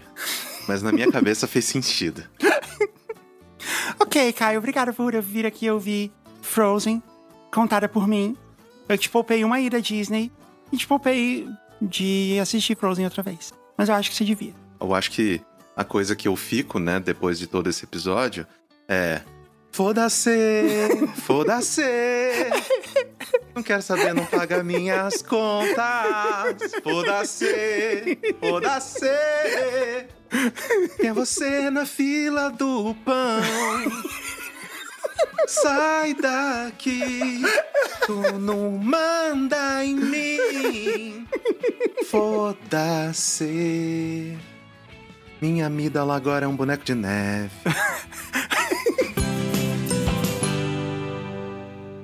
Eu tive que fazer todas as chantagens emocionais possíveis pra obrigar o Rafael a gravar no meio da madrugada, que é o único horário que ele pode agora. Porque eu queria ter mais um episódio nessa semana, porque é a última semana do nosso financiamento coletivo, nosso crowdfunding Super Jujuba. Participe, participe, participe, participe. Na verdade é apoie, esse é o call to action. Apoie, apoie, apoie, apoie, apoie. Apoie. Você já apoiou, Rafael? Eu já apoiei, com certeza. E eu vou falar bastante, mas assim, eu não quero, tipo, já sair falando disso e tal. Eu quero falar de outras coisas. É legal o episódio extra, porque, assim, tem muita coisa que a gente quer falar aqui, mas não tem, assim, eu não tenho um script de todas as coisas que eu tenho que falar e tal, então a gente pode, tipo, ir direto ao assunto. Depois a gente vê esse negócio aí do, do que, que a gente vai gravar, mas tem um assunto que eu preciso muito falar com você. Eu tô um tempão esperando para falar esse assunto com você. Na verdade, além da sua chantagem emocional, que é muito eficiente há muitos anos, eu tenho a necessidade de falar desse assunto com você. Ok, qual é o assunto? O assunto é ministros mirins.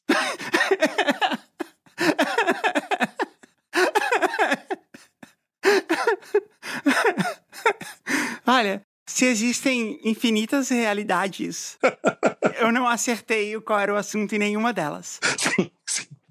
É, e agora é, é um evento canônico, né? Só em uma realidade se dividiu. ok. Jess, eu preciso que você me diga o que você acha que são ministros mirins. Você já ouviu falar em ministros mirins? Não, nunca tinha ouvido falar o termo. Já ganhei um ponto nessa grande disputa porque eu trouxe um termo que você não conhecia. E você conhece muitos termos. Ministros mirins. Eu não sei, eu diria que a maioria deles são mirins. Sim, essa, essa é uma boa suposição. Dado o desempenho deles e o conhecimento que eles têm a respeito do cargo que eles ocupam, eu diria que, sei lá, 99% são mirins. Sim, ok. Não, mas não é isso. Eu tava conversando com um amigo meu, aí ele falou assim: não, porque o pessoal brincava na época do Collor que o ministro da Agricultura não precisava de ministro Mirim, porque ele já era Mirim. É claro que é uma coisa que todos sabem, né? Mas o ministro da Agricultura do Collor, o primeiro, ele assumiu o governo com 29 anos. E aí tinha essa brincadeira que ele já era um ministro Mirim. Aí eu falei, cara, desculpa, mas como assim ele já era um ministro Mirim? O que é um ministro Mirim? Aí ele falou, não, o Collor tinha ministros mirins. Para cada ministro que ele tinha, existia uma criança que era um ministro mirim. Eu não consegui prestar atenção no resto da conversa. Eu só queria sair dali e poder sentar e pesquisar o que era um ministro mirim. E você fez? Quando eu joguei ministro mirim no Google, entre aspas, eu só achei dois resultados que levam a uma página do Jornal do Brasil, um facsímile do Jornal do Brasil, falando, são duas notícias sobre os ministros mirins do Collor.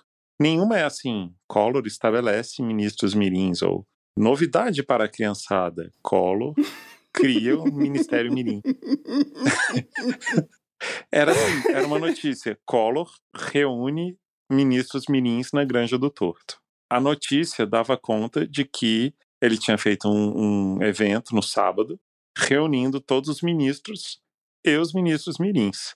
E que, durante o evento, dois ministros mirins desmaiaram.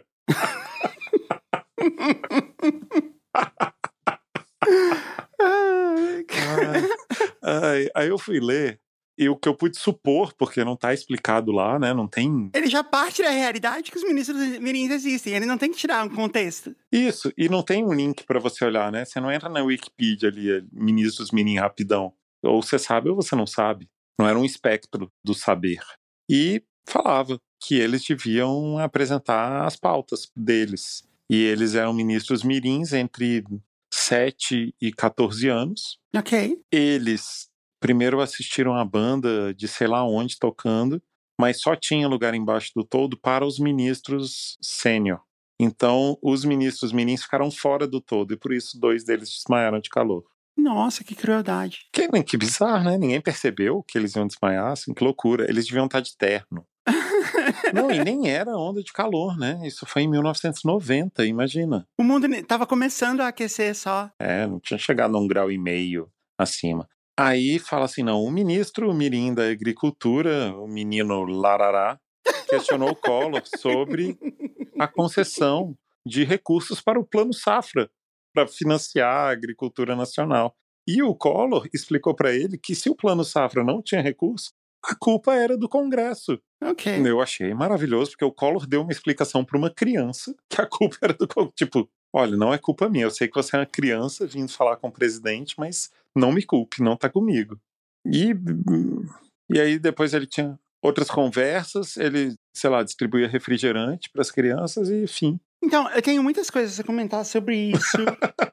a primeira é que, assim, eu tô fazendo esse episódio com o objetivo de promover, explicar o financiamento coletivo, crowdfunding, Super Jujuba para as pessoas. E é muito possível que a gente tenha perdido 90% dos, dos ouvintes já agora. Porque você trouxe a pauta ministros mirins do governo Collor. Sim. Ou não, né? Ou talvez é tão engraçado que todo mundo ficou, não sei. Se eu conheço bem os ouvintes e as ouvintes do Jujuba Cash, no momento que eles perceberam que a pauta era sobre ministros mirim, eles não conseguiram sequer pausar o podcast. Eles precisavam falar com o caixa do supermercado e não falaram, porque estavam ouvindo o ministro mirim. É verdade. E se você pensar bem, essa é uma tendência que existe há muito tempo, né? Porque eu lembro que nessa época tinha o Sabadão Sertanejo. Certo. E nas tardes dos dias de semana, a vovó Mafalda apresentava um programa que era um Sabadão Sertanejo Mirim, que tinha mini duplas sertanejas, cantando covers das duplas sertanejas adultas. Sim, que era tipo Crianças do Meu Brasil,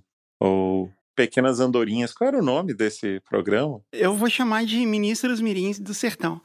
Tinha um cover de Chitãozinho e Chororó, que era nome de outros passarinhos. Então era assim, tipo... Bem TV e Roxinol. Bem TV e Roxinol. Não, Roxinolzinho, né? Tipo uma coisinha assim. Bem TVzinho e Roxinol. É, Bem TV e Roxininho. Isso, algo Eu assim. tenho talento para participar da, da produção do Pequenas Andorinhas, hein?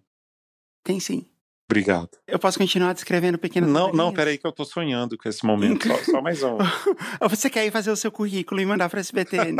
eu posso esperar. Não, não, eu, eu, eu já anotei aqui. Botar no LinkedIn, talento oculto para. Nomear duplas sertanejas mirins de covers de duplas adultas. Aí tinha uma dupla cover do Leandro e Leonardo, que era tipo, sei lá, outros nomes com L, sabe? Tipo, não sei, Lourival e Lourenço. Isso, isso. ó- Ótimos nomes. Muito provável. Pra crianças, sim. E elas cantavam músicas de adulto, né? Eu lembro que tinha uma, uma criança, uma menina, que ela era cover da Sula Miranda, que era um, um sucesso sertanejo da época. Ela era rainha dos caminhoneiros. Rainha, grande rainha dos caminhoneiros, inesquecível. Eu não lembro como é que era o nome, o nome dela, assim, mas era algo, sei lá, Sueli Minerva. Parecia algo que foi feito pelo Evolution Soccer, sabe? Assim, Sei. Eu votaria em Zula Criança. O que, que você acha? Zula criança, maravilhosa. E aí eu lembro que ela cantava uma música, tipo, a gente faz amor na boleia do caminhão. Esse era o refrão. Não, não é possível. Tava lá uma criança de 10 anos cantando isso. Nossa. Porque música sertaneja é muito sobre isso, né? É muito sobre amar no sentido bíblico, né? É legal, assim. Tinha muita música sobre isso, assim, tipo, vou te deitar no solo de fazer mulher. Eu uma vez estava assistindo o programa da Vovó Mafalda, Pequenas Andorinhas, mas durante a semana. Não era um cover do Sabadão Sertanejo. Sei. E aí eles adaptaram uma música. Você sabe qual era aquela música do, do cara que ia na, na piscina, ele chegava no clube e se apaixonava? eu, lembro, eu lembro dessa música. A música era assim, ó. Foi assim que aconteceu essa história de amor. Era domingo de sol e calor. Eu fui para o clube beber e cantar. E aí aparecia a primeira diferença, que ele em vez de falar beber e cantar, ele falava cantar e dançar. Ah, ok. Na verdade era só essa diferença, todo o resto era igual. A parte mais importante, ele fala assim: eu vi ela deitada na grama, banhada de sol, biquíni enrolado que nem caracol. Primeiro, parabéns, botou caracol na música. Inscreveu seu nome no Cancioneiro Popular Brasileiro. Primeira música sertaneja de caracol. Mas, o que que é um biquíni enrolado que nem caracol? Eu diria que ele quis dizer que o biquíni dela enrolou e se escondeu no meio das nádegas dela. Tipo um caracol que se esconde na, na, na concha dele, entendeu? Ou talvez o biquíni estivesse soltando uma baba, igual caracol? Pode ser. Ou ele tivesse antenas. Ou ela tirou a parte de cima do biquíni, fazer um topless e enrolou ela num rolinho, assim. Ou como era nos anos 90, talvez ele tenha visto um daqueles inseticidas que você queimava, que era uma espiral. Ai, que nojo. Ou talvez ela estivesse usando isso como um biquíni. Ou talvez, de fato, tivesse um caracol passando em cima dela. Ou ele tinha um amigo chamado Caracol. Adoro essa possibilidade. Também era muito provável que nos anos 80 tinha muita coisa, assim, marca que podia se chamar caracol. Mesmo que não fosse atraente, entendeu? Tipo, cobertores caracol. Droga, eu devia ter chamado a nossa empresa de Caracol Storytelling. Com certeza. o meu próximo comentário era o seguinte: eu me identificava muito com essa música porque ele ia pro clube. Ele não ia pra praia. Porque todas as outras músicas são de praia.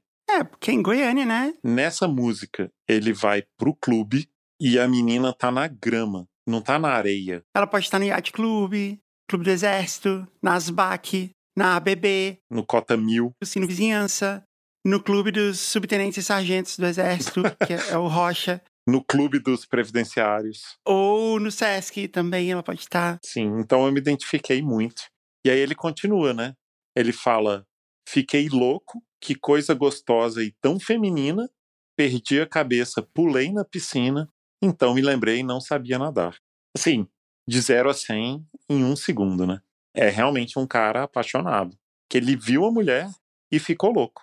Imediatamente, assim. Eu acho que ele tá querendo dizer que ele teve uma ereção, né? E ele se jogou na piscina. Porque nessa época os homens iam ao clube usando sungas muito apertadas. E aí ele foi pulando na piscina, primeiro pra dar uma gelada, que nessa época não existia piscina aquecida, né? A piscina era sempre gelada. Sempre. E segundo que pra esconder ali, né? Dentro do que ele podia fazer, me parece que era o melhor que ele podia fazer. Foi, exceto pelo fato de que ele não sabia nadar, né? Então, assim, mesmo pra disfarçar e dar uma esfriada, ele botou a vida dele em risco. Que me lembra aquele velho ditado que você me falou uma vez, né? Uma boa ideia é dar um mergulho no mar.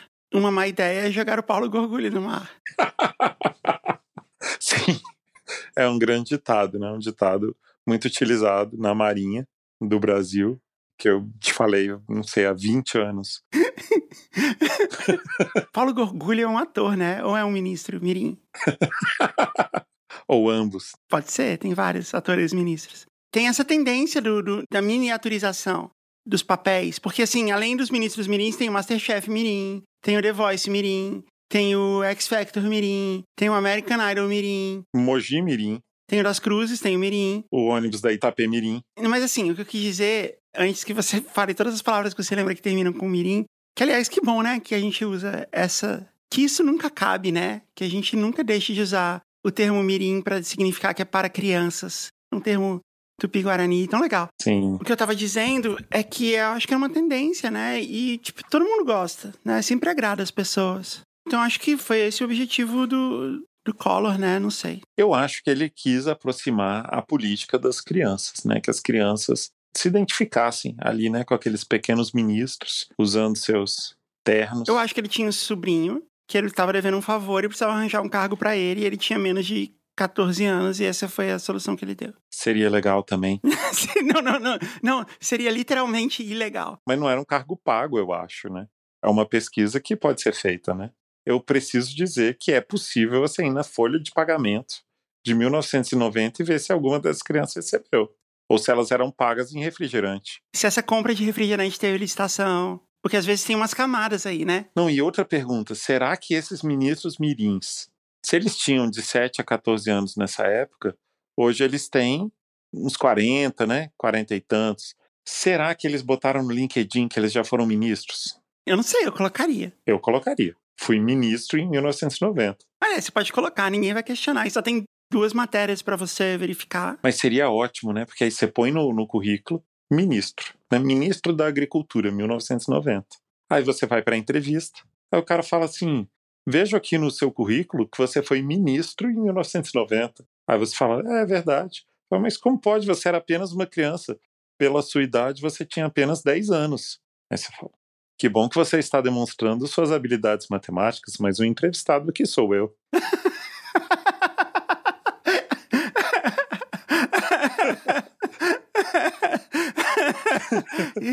Está contratado.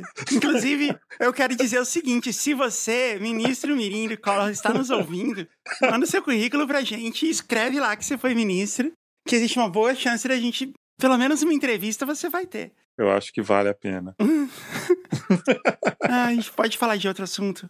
Eu queria te contar que eu fui visitar os nossos pais. Sim, Eu queria te contar uma coisa assim que só você vai me entender. Talvez isso valha para todos os nossos ouvintes aqui. Inclusive, entre em contato com a gente aí pelas redes sociais. Jazz Rider no Instagram e no, no Twitter. O Rafael é Rafael Underline Mafra no Twitter e Rafael Mafra Original no Instagram. Ou fala com a gente. Sabia que a gente tem um grupo aberto no Telegram, Rafael? Não sabia. A gente tem um grupo aberto no Telegram, você pode entrar lá e participar do papo, a gente tá sempre conversando lá. A gente tem um grupo de transmissão no WhatsApp também, um canal de transmissão, é só procurar lá no WhatsApp. Inclusive, a gente tem um perfil verificado. Tem várias coisas legais. Eu quero saber se você, ouvinte, se identifica com isso. Pais, em geral, eles têm o humor boomer, né, que o Caio sabidamente batizou de boomer. e parte do humor boomer, tudo que você não faz é engraçado. Como assim? Eu fui dormir na casa dos nossos pais, né? Tava uma onda de calor. E assim, eles são muito friorentos, os dois. Sim. Nosso pai e nossa mãe. Eu tô me, tô me esforçando aqui pra falar nosso. Porque quando a gente fala meu pai e minha mãe, as pessoas acham que a gente tem pais separados, coisas assim. É, vamos falar assim, confundir as pessoas, não tem problema. Então, meu pai e minha mãe. Aí, eles são muito friorentos. Então, assim, tava uma onda de calor, mas para eles tava, tipo, um friozinho até. E aí eu fui dormir e, assim, não tem um ventilador na casa. Ar-condicionado é óbvio que não. Ar-condicionado é uma coisa do capeta, faz mal. Fica doente. É engraçado que aqui nos Estados Unidos é o contrário, né? Você respirar o ar que não tem ar-condicionado é que faz mal, porque ele não é filtrado. Principalmente nos lugares frios, assim, que tem muito pólen, tem muito mofo, coisa assim, sabe? Tem muitas coisas. Aí existe essa ideia, assim, ah, quando você tá num lugar que o ar é condicionado, pelo menos ele tá sendo filtrado, então é melhor. Não que faça mal respirar ar, ar livre, não é isso, mas assim, eles entendem que, tipo, o ar condicionado, ele tem ainda o benefício de ser filtrado. Mas também é só um bullshit. Não, e você sabe que no, também é só no Brasil que sorvete da gripe, né? Que é associado uma coisa a outra. É, que as pessoas falam, oh, não vai tomar muito sorvete, que você vai ficar gripado. No resto do mundo, onde faz frio, as pessoas tomam sorvete mesmo assim. Ninguém fica gripado. É. Que na verdade ninguém fica nem no Brasil, mas no Brasil as pessoas acreditam, então elas deixam de tomar por isso. É gostoso tomar um sorvete no frio, né? Porque ele, no primeiro que ele não derrete. E você equilibra a sua temperatura interna com a externa, pelo menos por alguns segundos no seu sistema digestivo. Eu acho bem agradável. Mas continuando. Então eles estavam lá. Ah, mas a Mariana é muito calorenta. Como se isso fosse, assim, tipo, um, um demérito, entendeu? Como se fosse uma coisa patética da minha parte, uma característica, sabe? Problema de personalidade. Igual quando eles falam assim, tipo, que você é uma pessoa desastrada. Ou que você é uma pessoa distraída. Ela sente muito calor. E aí eles ficam rindo entre eles, assim, achando muito engraçado. aí a outra coisa é que, assim, como você sabe, meu pai e minha mãe, e também seu pai e sua mãe, eles gostam de dormir com a casa inteira aberta. Eles abrem todas as portas de todos os cômodos da casa, nenhum pode ficar fechado, mesmo que não esteja na vista deles, tá errado, e todas as janelas. E aí eles dormem com tipo um milhão de cobertores também, então, enfim. E eles acham isso muito saudável e muito natural. Tudo bem, não tem nada de errado com isso a princípio, né? Tudo bem que eles moram num lugar onde os mosquitos, eles têm o tamanho de um uno. um dia eu tava na casa deles, entrou um besouro, eu achei que era um drone. um dia eu tava na casa deles, entrou um mosquito, eu achei que era um besouro. e aí eles ficam assim, me zoando. Ah, ela gosta de dormir com tudo fechado. Que engraçado. que pessoa engraçada. Que fecha a porta e a janela para dormir. ah, ela quer privacidade. Olha, isso porque assim, as janelas da, da casa do, dos nossos pais, você sabe, tipo, dá pra ver tudo lá dentro dos outros prédios. Então ainda tem isso. É, pra que privacidade? Se você pode. É legal que eles zoam você igual as crianças do carrossel zoam a Maria Joaquina. Por quê? Que eles falam assim: olha lá, Maria Joaquina fugindo com a professora Helena de chapéu. Ah, virou emo. Eu não sei de que do que você está falando. não, isso é realmente uma cena de carrossel que é muito lembrada lá em casa, entre eu e as meninas. Eles falam virou emo? Virou emo. Que maravilhoso. Eles falam virou emo, e é muito bom que é, é uma cena muito natural, porque eles apontam e falam assim: olha lá, a Maria Joaquina fugindo com a professora Helena de chapéu. Tipo, o roteirista, cara, ele não quis ter nenhum trabalho, né? Tipo, não, será que dá pra essa frase ser mais natural, né? Tipo, olha, a Maria Joaquina, não a Maria Joaquina fugindo com a professora. Nem existia chat GPT na época, né? Pois é. Tá muito de parabéns. E no final, assim, para ficar claro que as crianças acharam um problema, vem a frase, haha, virou emo. É, foi legal. Mas então, aí eu tava te falando isso, e aí eu falei pros meus pais assim, eu falei, gente, eu sei que para vocês parece estranho, mas não é comum as pessoas dormirem com tudo aberto. A maioria das pessoas, elas são como eu, assim, elas dormem com tudo fechado. Não que eu tenha algum problema com isso, eu apoio vocês em viver a vida como vocês quiserem, mas é importante que vocês saberem. Não é que não é normal, é normal. Mas não é comum. Essa discussão me lembra quando a gente discutia, quando a gente era criança, se era para dormir com o rádio ligado ou não. Eu gostava muito de dormir com o rádio ligado. E aí eu falava assim, mas jazz não é normal. Não é normal dormir com o rádio ligado. As pessoas dormem em silêncio. E aí você falava, mas o que é normal? Numa população em que só existem duas pessoas, o que uma faz não é normal. e eu tava certa.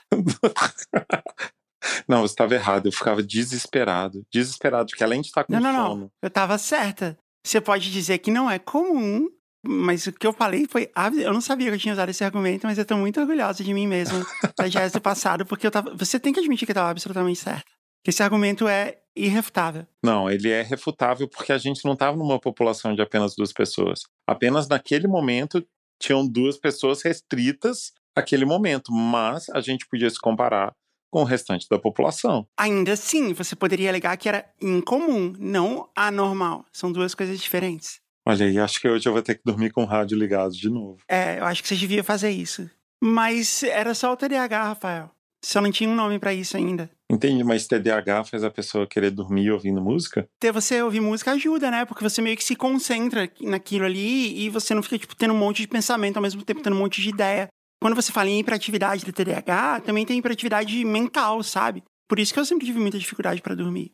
E por isso que para mim funcionava dormir ouvindo música, porque era uma coisa ao mesmo tempo que era um entretenimento, eu conseguia me focar, me concentrar nela, mas ao mesmo tempo era repetitivo. Então eu não precisava, tipo, ah, eu preciso ouvir essa música até o fim, entendeu? Eu não tinha esse compromisso. Porque senão isso ia me manter acordada também. Entendi. E depois você reproduziu isso assistindo Friends até dormir. Agora o que eu faço é jogar o Wordle, ou Termo, ou Letreco. Como é possível? Você joga isso até dormir? Eu começo a jogar e na primeira jogada eu começo a ficar com muito sono. É muito rápido. Primeiro porque, assim, uma desta parte, eu sou muito, muito boa no jogo. Em geral, eu mato o jogo em menos de 10 segundos. Na língua portuguesa é muito fácil, porque se você está falando uma palavra de cinco letras, ela tem. Ela deve ter duas sílabas. Se ela tem duas sílabas, ela tem que ter pelo menos duas, talvez três vogais. A maioria das vogais são A ou O, né? As principais vogais, assim, as vogais que mais se repetem. E aí tem uma outra coisa, assim, toda palavra na língua portuguesa que não termina com vogal, ela termina ou com L, ou com M, ou com R, ou com S, ou com Z. Existem exceções? Existem. Tem palavra que termina com N, tem palavra que termina com H, sei lá. Mas ou é com vogal ou com essas letras. Então, na hora que você coloca essas letras ali, você matou, entendeu? Tem razão, Jazz. Dá, dá muito sono. Não faz nenhum sentido.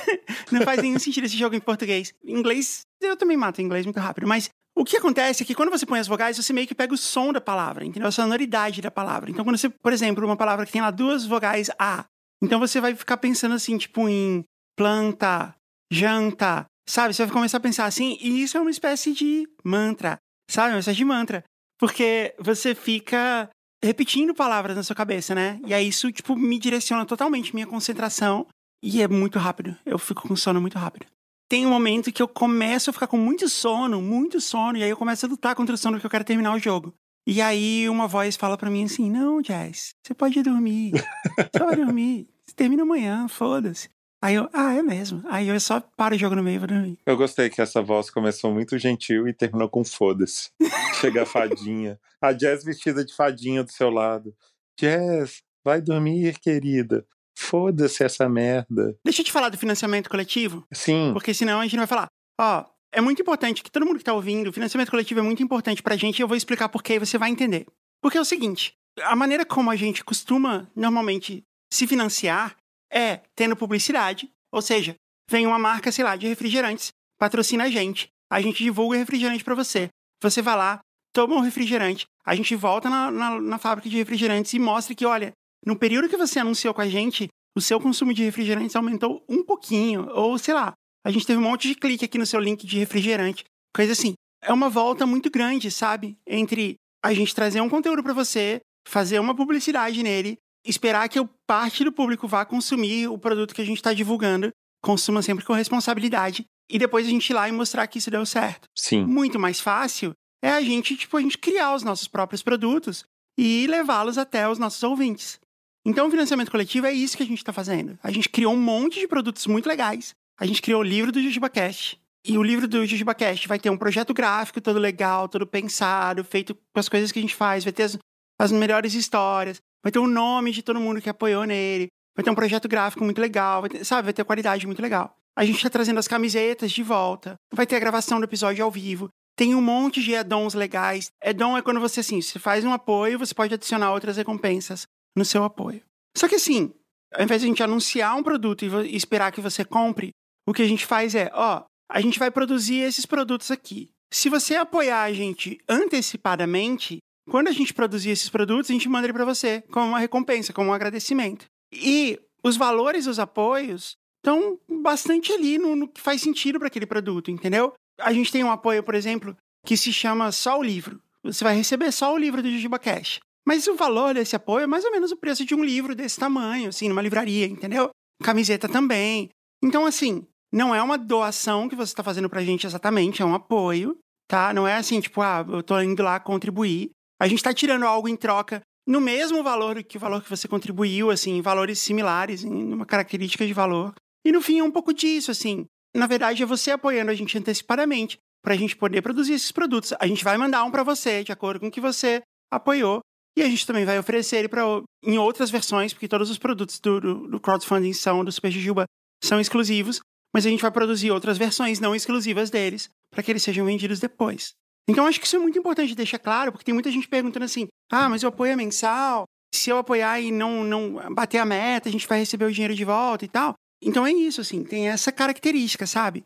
Aquilo que você apoiou, você vai receber uma recompensa com valor equivalente em, troca. É isso, não é, não é uma doação que você está fazendo pra gente, nem nada assim. E é uma coisa muito legal e muito garantida, garantida pro Catarse. Então você vai fazer o seu apoio lá quando o projeto for finalmente aprovado e alcançar as metas, você vai receber a sua recompensa. Então o público engaja com a gente e o público se identifica com os produtos.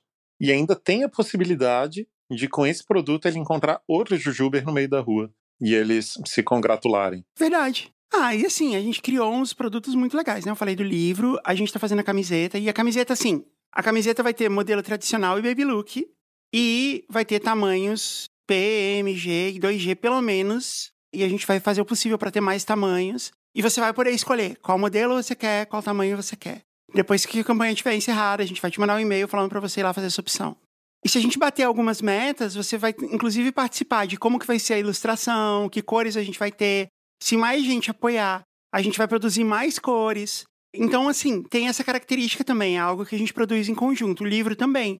A gente vai trazer para os apoiadores poderem participar com a gente, de escolher que histórias vão estar tá lá, de ver algumas opções de projeto gráfico e ajudar a gente a escolher. Sabe? É realmente algo que a gente está fazendo em conjunto. Legal, então é além do mero consumo. Exato, é uma coisa que a gente está construindo. É um apoio porque você está colocando o seu apoio ali antes da coisa acontecer. Mas é bem garantido, assim. Se a gente não atingir a meta, por exemplo, o Catarse nem manda o valor pra gente, ele devolve para todo mundo.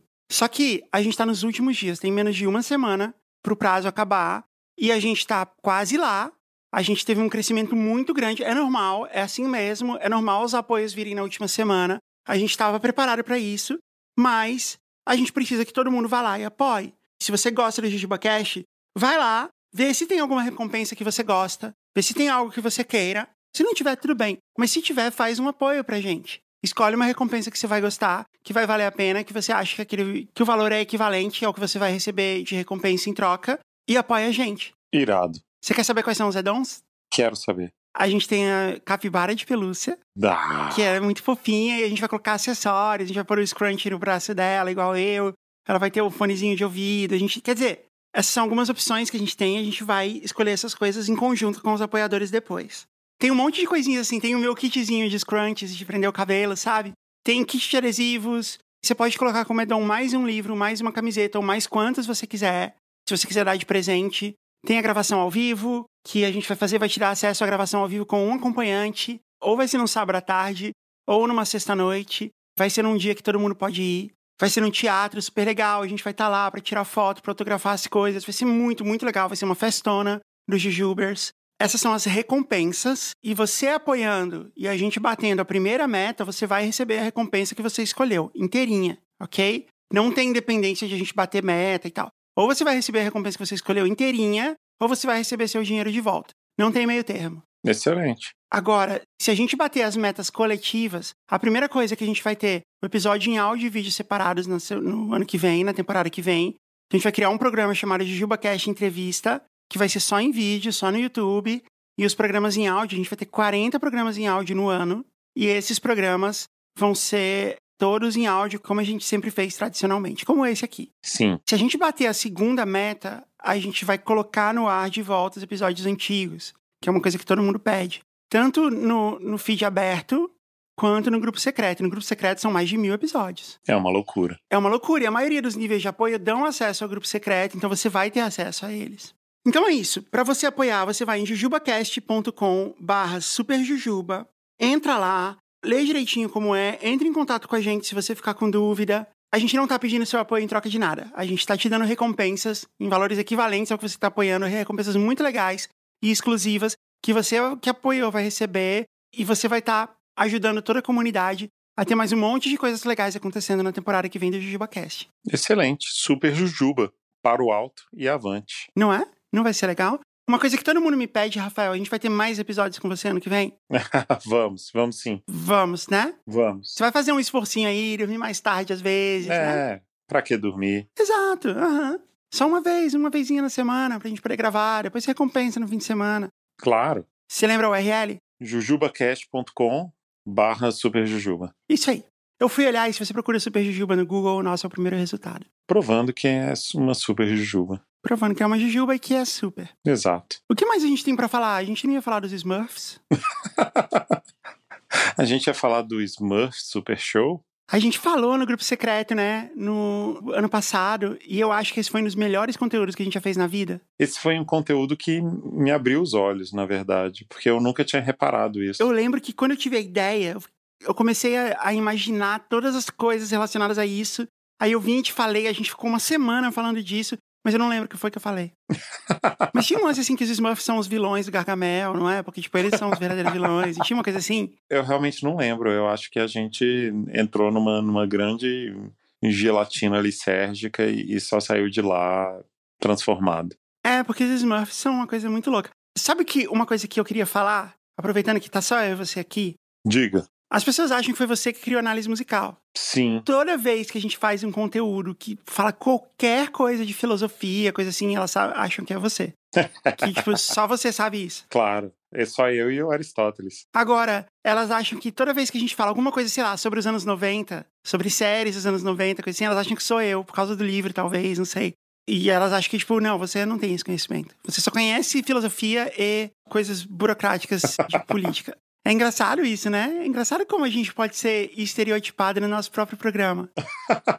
É verdade. A gente pode fazer um programa depois em que eu imite você e você me imita. Vamos fazer isso agora? Vamos, claro. Esse foi um jogo uma vez que a gente fez, lembra? O jogo da imitação? Eu, você e o Caio. Foi um dos melhores jogos. Porque, assim, quando você vê um imitador, o legal é quando ele imita igualzinho, né? A gente imediatamente ri. Eu nunca entendi por quê. Por que, que a gente vê alguém imitando o Silvio Santos é engraçado? É verdade. E eu acho muito engraçado. Assim, esse é o tipo de humor que eu mais. Eu não me aguento. Você lembra, né? O Léo Lopes com a gente. Sim. E pode ser assim, tipo, ele imita, né, o Calbi Peixoto, o Agnaldo Timóteo, assim, mas você que ninguém sabe quem é. Nem eu sei direito, assim. E ainda assim eu acho muito engraçado. E aí eu acho que tem uma outra graça que, assim, é o esforço em você não ser um imitador profissional e coisa assim, e tentar imitar algumas coisas, né? Antes da gente imitar um ao outro, a gente podia tentar imitar pessoas, personalidades. O que, que você acha? Pra dar uma aquecida.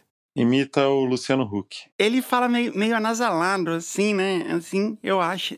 Ele fala com sotaque paulistano mauricinho, né? Com uns R's travados, assim, né? Tipo quando o, o Gregório da Porta dos Fundos imita um paulista.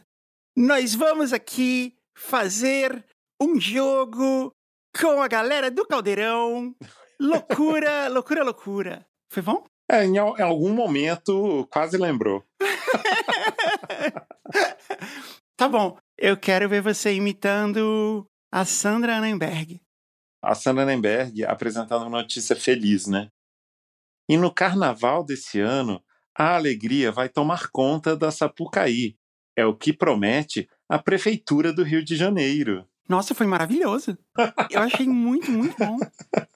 E pode ser usado em qualquer ano. Você até aumentou a ressonância, assim, da voz, assim. eu Achei, nossa, achei que foi perfeito. Foi ótimo. Aí, meu talento pra Sandra Nenberg. Não, perfeito, perfeito não, mas assim, eu acho que você trouxe características da Sandra Nenberg. Eu acho que você saiu muito bem. Peraí que eu tô acessando meu LinkedIn.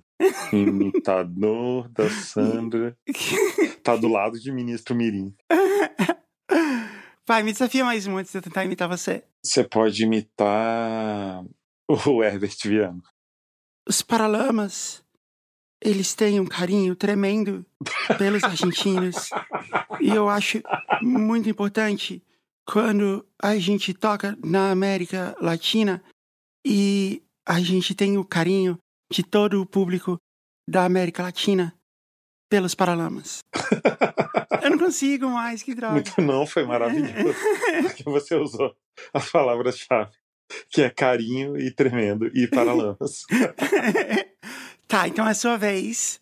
O Thiago Leifert. o Thiago, ele tem um jeito de falar assim, como se ele fosse falar assim, impondo a voz, né? Mas aí ele fala meio com desprezo, não é isso? Eu acho que isso foi uma boa descrição. Se você não aguenta mais seu telefone caindo, compre o nosso telefone celular. Foi ótimo.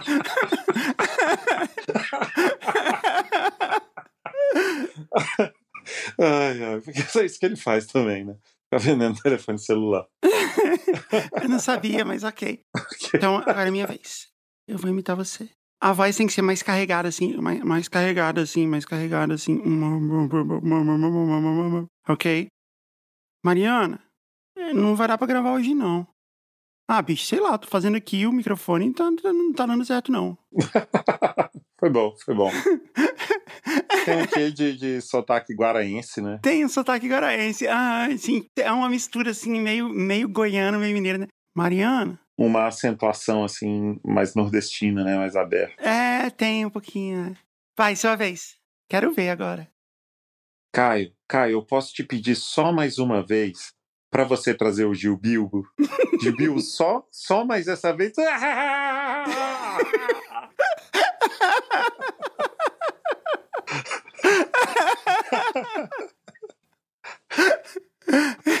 É, foi algo que eu falaria realmente.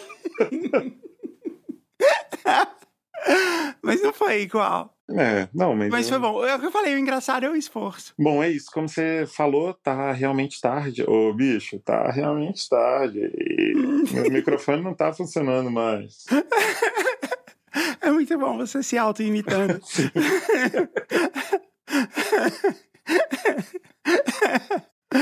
ah, tá bom.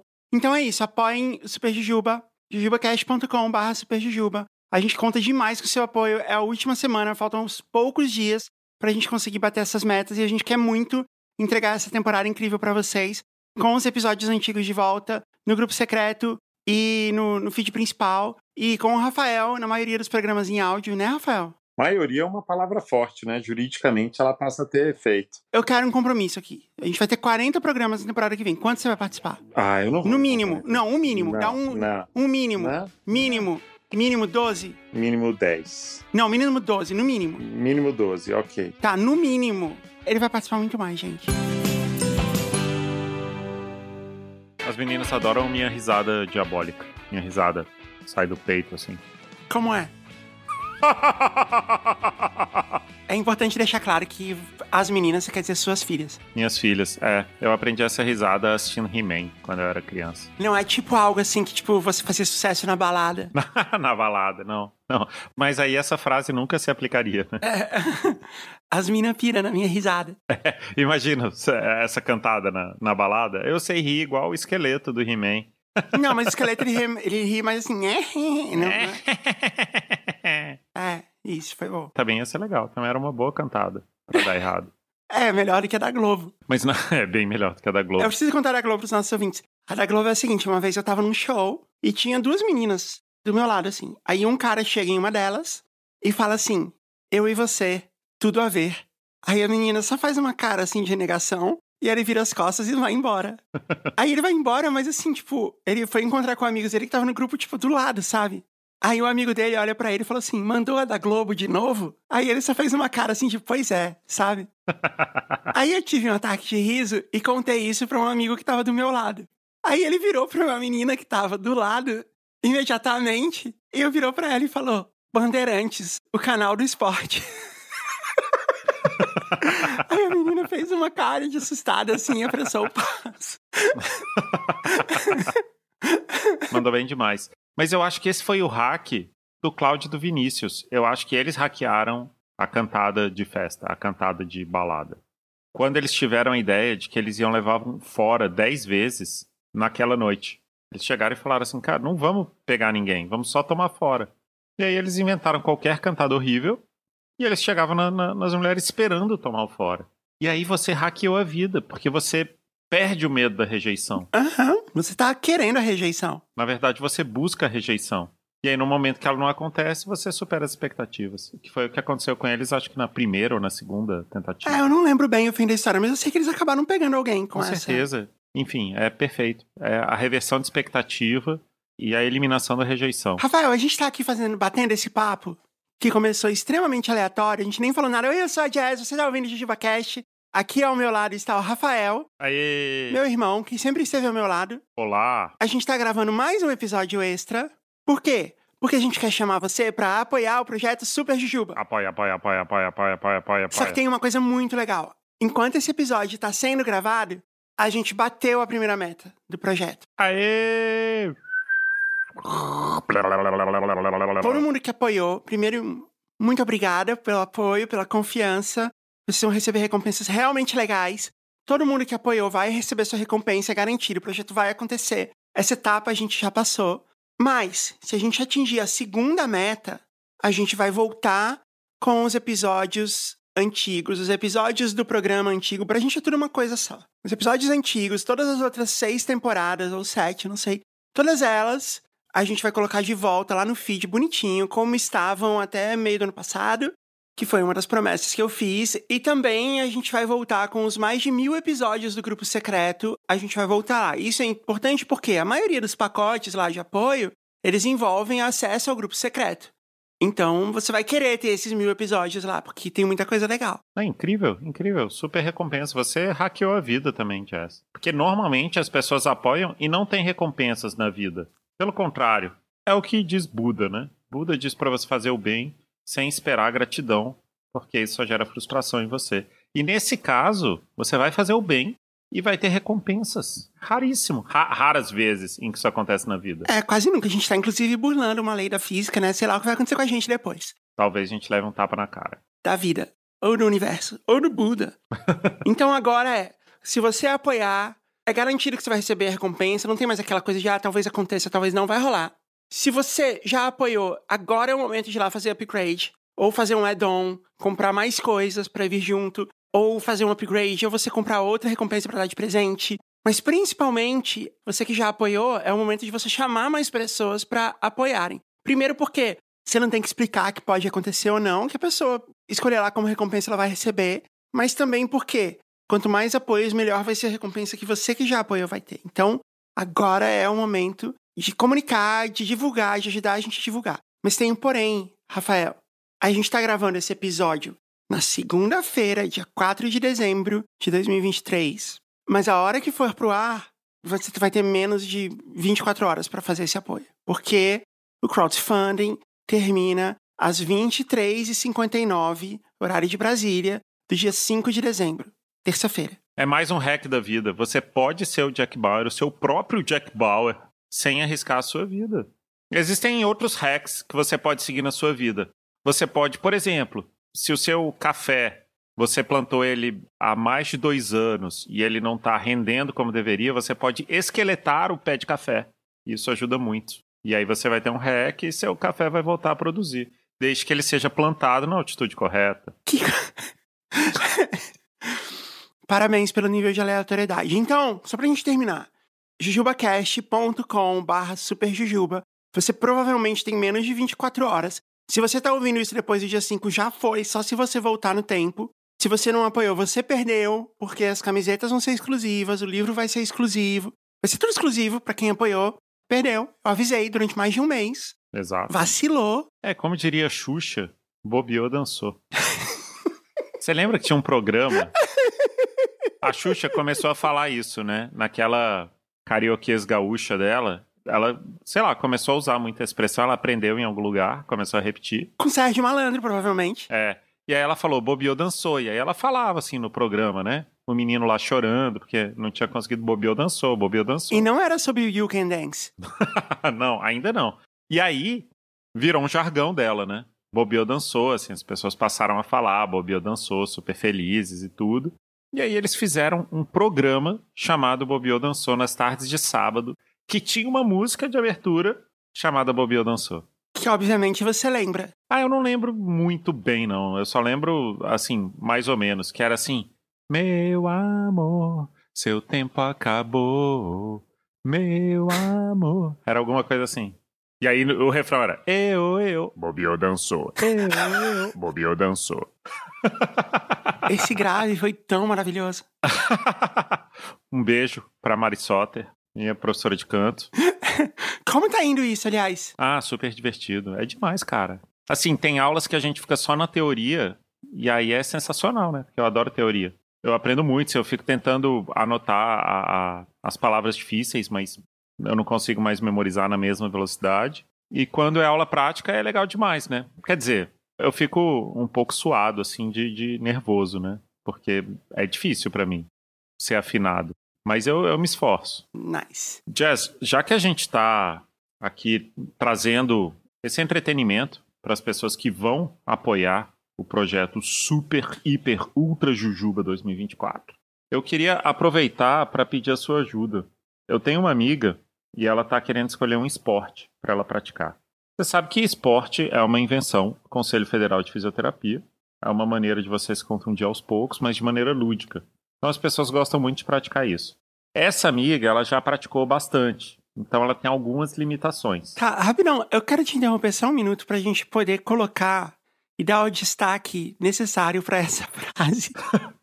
o esporte é uma maneira de você se contundir aos poucos, mas de maneira lúdica. Sim, sim, exato. Parabéns, parabéns. Essa é a questão do esporte, né? A gente pratica para isso, para você se machucar, fazer fisioterapia, ficar engessado, essas coisas. A gente vai falar sobre esportes, então. Vamos falar sobre esporte. O nome desse episódio pode ser JujubaCast, canal do esporte. Ou pode ser JujubaCast e você, tudo a ver. Não, canal do esporte. tá, mas estava falando da sua amiga. Então, essa minha amiga, ela quer escolher um esporte para ela praticar. Mas ela tem algumas limitações. Por exemplo, ela não consegue correr porque ela tem um problema na canela chamado canelite, que muitos corredores têm. E bateristas também. Isso é a mesma dor, né? Ela tem esse problema. Ela também não consegue fazer coisas que exijam muito da mão, tipo flexão de braço, jogar tênis, porque ela tem um problema na mão também. Ela caiu e se machucou. E nem foi praticando esporte. Ok. E aí ela já, já tentou várias coisas. Eu queria recomendar alguma coisa para ela, assim, porque ela tem esse interesse, né, em tentar cuidar da saúde, se machucando. E eu, eu queria recomendar alguma coisa para ela. Eu queria saber se você consegue pensar em alguma coisa. É, porque afinal eu sou a rainha do esporte, né? Além disso, você é muito criativo. Eu sou conhecida por ter feito todos os esportes e não ter dado continuidade nenhum, né? Exato. Mas isso é da vida, né? Todo mundo faz isso. Não, mas isso era parte da minha adolescência, assim. Isso era uma das, das coisas que eram usadas contra mim em alguns momentos. é, injustamente, porque no seriado Anos Incríveis, o original, tem um episódio que o Kevin Arnold toca piano. E aí, logo na abertura, que ele fala em off, ele fala assim: crescer é tentar fazer todas as coisas e desistir de todas elas, uma a uma. É, então. Hoje é um dia de definições, né? Depois que a gente definiu esporte, a gente definiu o que é crescer. Crescer. Como dizia Arnold, em sua coleção de ensaios, como fala Wonder Years em alemão? Deve ser alguma coisa tipo Jarens Não, deve ser Wunder. Wunderjaren. É, bom. A gente pode fazer um podcast que é só a gente inventando palavras em alemão. Isso é um sucesso total. Não, o que a gente tem que fazer é fazer mais quotes do filósofo Arnold, vírgula, Kevin, em seu livro de ensaios, Wunderjaren. Mas ia ser muito legal, porque se fosse um podcast federal, ele ia poder chamar Bundescast. Já tem o nome. Esses anos todos a gente pensando em qual seria o podcast ideal para você, Rafael. Tá aí, ele surgiu do nada. Aguarde em 2024 o lançamento do Bundescast. Produção aqui da Parasol. Apenas inventando palavras em alemão sem nenhum fundamento. Sem consultar nada. Não, e sem saber alemão. Aham. Mas, Jess, concentra aqui. Preciso de esportes para essa minha amiga. Ela quer praticar esportes. Que esporte ela pode praticar, sendo que ela não pode correr e não pode usar as mãos? Eu ouvi dizer uma lenda. Provavelmente foi você que me disse isso. Ou Elia Júnior, eu não sei. Eu confundo muito os dois. A gente é muito parecido fisicamente. Eu ouvi uma história de que o voleibol foi inventado como um esporte para pessoas mais, mais velhas. Sim, é verdade. Foi eu que te falei. Foi você que me falou, não foi Elia Júnior? Talvez eu tenha aprendido com o Elias Júnior. Então, eu ouvi isso e eu acho que faz sentido. Porque a gente não tá falando do voleibol de alta performance. Lógico, voleibol olímpico, que, sei lá, um jogador consegue levantar uma bola a 80 metros de altura com um tapa. Ou ele consegue dar um pulo que o pé dele alcança 2 metros. Exato. Porque a gente vê isso na TV, o cara dá um pulinho assim e bloqueia. Você já foi perto da rede e tentou dar um bloqueio? Ele bloqueia, né? A bola às vezes bate no peito dele. Ele sobe com o peito até a linha de cima da rede. O resto é braço. E não dá pra fazer isso. Não é normal. Não, e tem um ataque no vôlei, que é o ataque da linha dos três. Sim. Que ele vem correndo e ele pula antes da linha que marca 3 metros da rede. Aí ele dá um pulo e ele corta, quase saltando a rede. Porque esse pulo, ele consegue pegar impulso lá de trás. Então ele chega na rede com a rede na linha da cintura dele. Isso. O pulo do bloqueio, ele tá parado. Ele levanta do zero, de repente, e sincronizado com duas ou três outras pessoas. Eu tenho medo que isso aconteça um dia no jogo de vôlei. O cara vir tão alto e na linha da cintura que ele capote na rede, entendeu? E que ele tem um problema de cair de cabeça, assim. Eu fico preocupado com a saúde deles. Eu também. Eu acho muito preocupante. E tem uma outra coisa do vôlei de alta performance, o vôlei olímpico, né? O vôlei profissional, que é. O vôlei Marcelo Negrão. É o vôlei dos meninos de ouro do Brasil. Você lembra qual era o, o, time dos meninos de ouro do Brasil? Barcelona 1992? Eu lembro que tinha o Maurício, Marcelo Negrão Tandy, e Giovanni. Pampa e Paulão. Nossa, parabéns. Não, na verdade o Pampa era reserva. Era Carlão e Paulão. Carlão Paulão Negrão, Maurício Tandy Giovanni. Três com ão, três sem ão. E o Carlão era o capitão, né? Time lendário mesmo, assim, pro esporte brasileiro. Mas, voltando, o vôlei de alta performance, a quadra é a terra. Porque enquanto a bola não bate no chão, tá tudo valendo. Inclusive o outro lado do, do campo, se precisar. Sim. Para o ponto valer, tem que bater dentro da quadra. Mas, se, por exemplo, aquela bola é defendida com um toque, né? E se alguém consegue fazer a recepção da bola, o time tem mais dois toques. O segundo toque pode acontecer onde for, considerando que alguém alcançou. Quando o jogo é feito no ginásio, tudo bem, né? As paredes do ginásio causam uma dificuldade. Se fosse num estádio aberto, contanto que o jogador consiga ir até o estacionamento e devolver a bola sem bater em nada, tá valendo. Exato. E eles são capazes disso. São. Na praia, então, tipo, o oceano tá contando. Se ele nadar bem rápido, não tiver muita onda. Então, tirando aqui o vôlei profissional tal, a gente tá pensando lá na criança. Porque quando o esporte é criado, ninguém pensa, né, que ele vai ser uma máquina de contundir atletas para sempre. Eles pensam que vai ser só a parte lúdica. e aí eles pensaram nessa ideia de para pessoas mais velhas, né, para pessoas, elas podem jogar num lugar fechado. É um esporte que não exige muita movimentação, né? Você fica só do lado da quadra, não tem confronto, né? Você não esbarra com outro jogador. Geralmente. E por mais que ela tenha alguma dificuldade de fazer movimentos com as mãos, assim, não é. Não precisa de algum movimento com a mão. Mas eu tô falando assim, enquanto recreação, é possível. Talvez essa seja uma coisa que ela devesse tentar. Só se ela só receber de manchete, né? Porque eu acho que se ela for cortar a bola, for sacar, ela só vai poder sacar por baixo. Mas ela pode sacar com a outra mão. Eu fui jogar vôlei uma vez com os colegas do trabalho e eu percebi assim que eu tinha mais experiência em esportes do que aquelas pessoas. Tinha jogado basquete, tinha jogado futebol e aquelas pessoas estavam meio ali só brincando. Falei, cara, eu vou arrasar. Tinha um cara cortando muito. Eu vou dar um bloqueio, eu sou mais alto que ele. Aí eu me aproximei da rede, pulei toda a altura, fechei o olho, levantei o braço, bloqueei a bola e caí em cima do pé dele e torci o pé. E ainda foi invasão, né? Você ainda perdeu o ponto. É isso, perdi o ponto.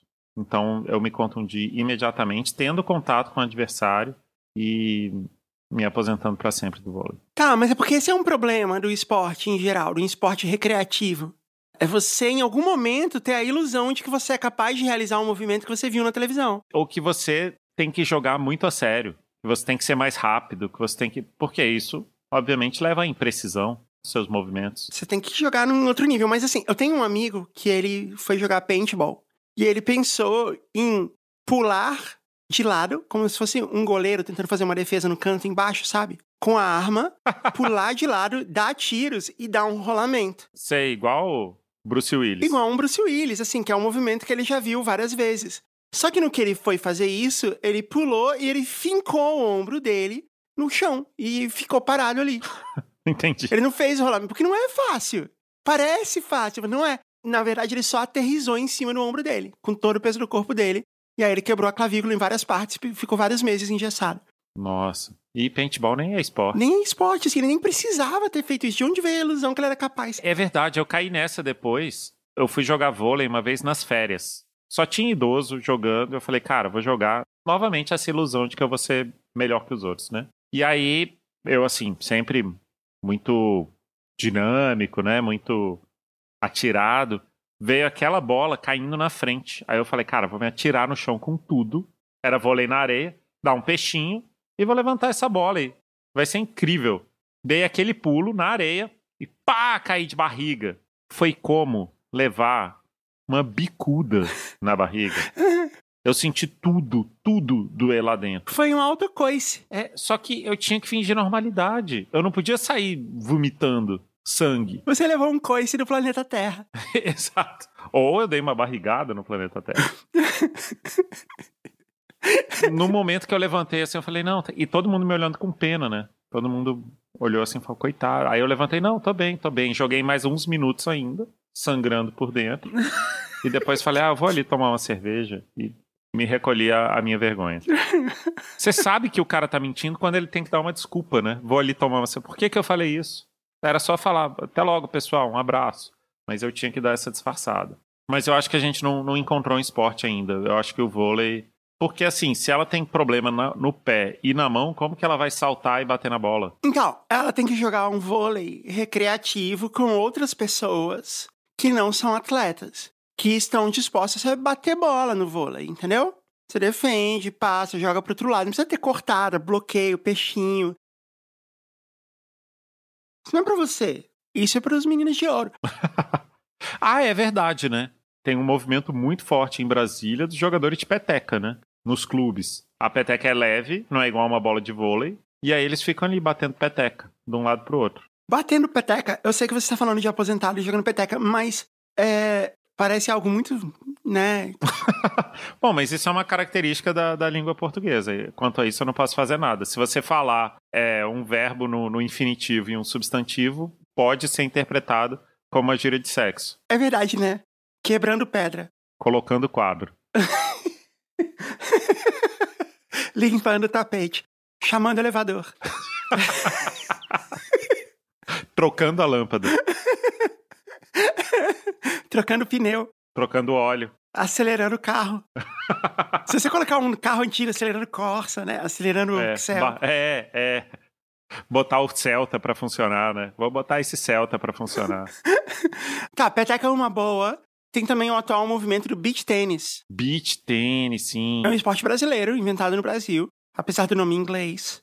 É uma espécie de frescobol com rede, né? Sim. O frescobol é legal, porque o frescobol, o seu objetivo não é ganhar.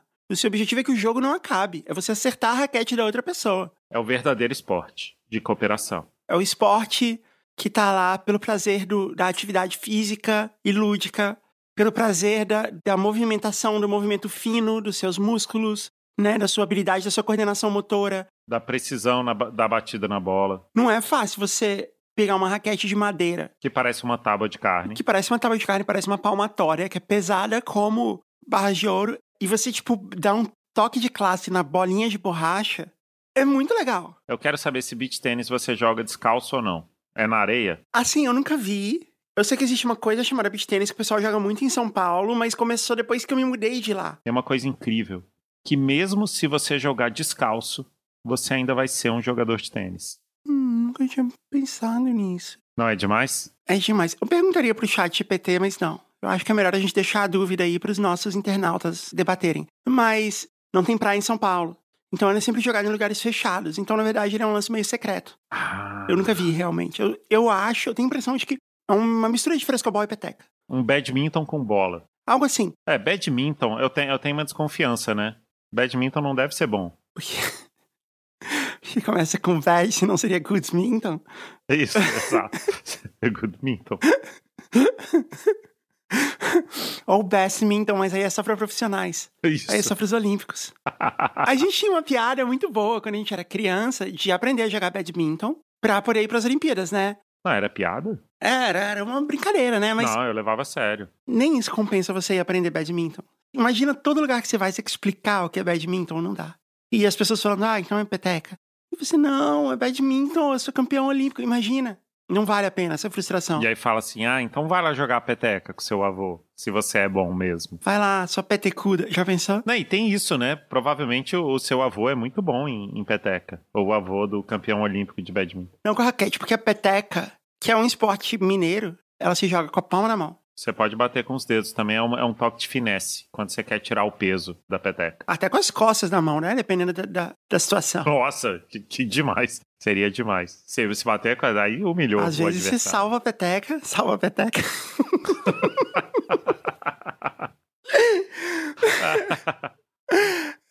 Mas eu ia falar, tem um filme que é de um cara que foi fazer salto com esqui na Inglaterra pra participar das Olimpíadas de Inverno e ele conseguiu. E tem um filme sobre ele. E aparentemente ele se quebrou todo. Eu não lembro, eu vi o filme, mas eu esqueci. Mas, Mas nas Olimpíadas de Inverno tem esse salto com esqui que é. Você falou que o planeta Terra é a quadra de vôlei, mas esse salto é completamente demencial. Assim, é. Os caras saltam, tipo, 300 metros de altura só no esqui. E ele tem que cair com o esqui na neve. Não tem uma rede de proteção embaixo. é, não tem nada. E eles fazem isso competindo. Assim, quem faz melhor, quem vai mais longe. O ponto é, você não morrer, por exemplo, já é uma vitória. É, mas não ganha medalha. Só que o cara sal... desce a 80 km por hora, salta 300 metros de distância, cai em pé e fica em último. Não faz sentido. Esse é o único esporte que você cai em pé, fica em último e você comemora. Tipo, que mais uma vez você não morreu. Sim.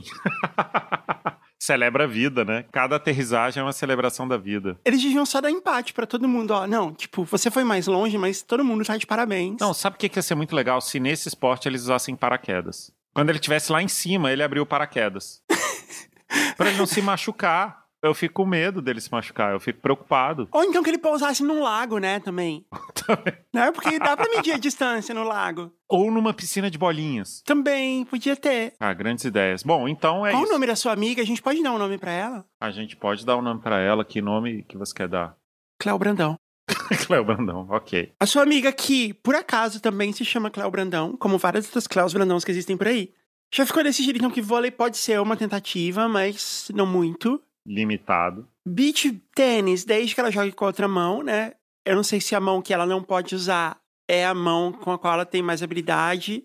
Mas assim, nunca é possível aprender. Na verdade, isso já é um grande treinamento neuromotor, você usar a outra mão. Ainda mais pra jogar de maneira recreativa, Ok. salto em distância com esqui não vale, porque não é uma boa ideia, a gente não recomenda. Não, é porque eu gosto dela. Eu, eu não quero esse destino pra ela, a não ser que instaurem o, o paraquedas. Aí tudo bem. Arco e flecha, eu acho que ela não ia poder, né? Com essa mão aí. Não, acho que não. Arco e flecha exige muito, né? Da mão. E tiro esportivo? Tiro esportivo, ó. Tiro esportivo é uma porque, assim, parece que não é nada, mas você tem que ficar deitado em posição de sniper.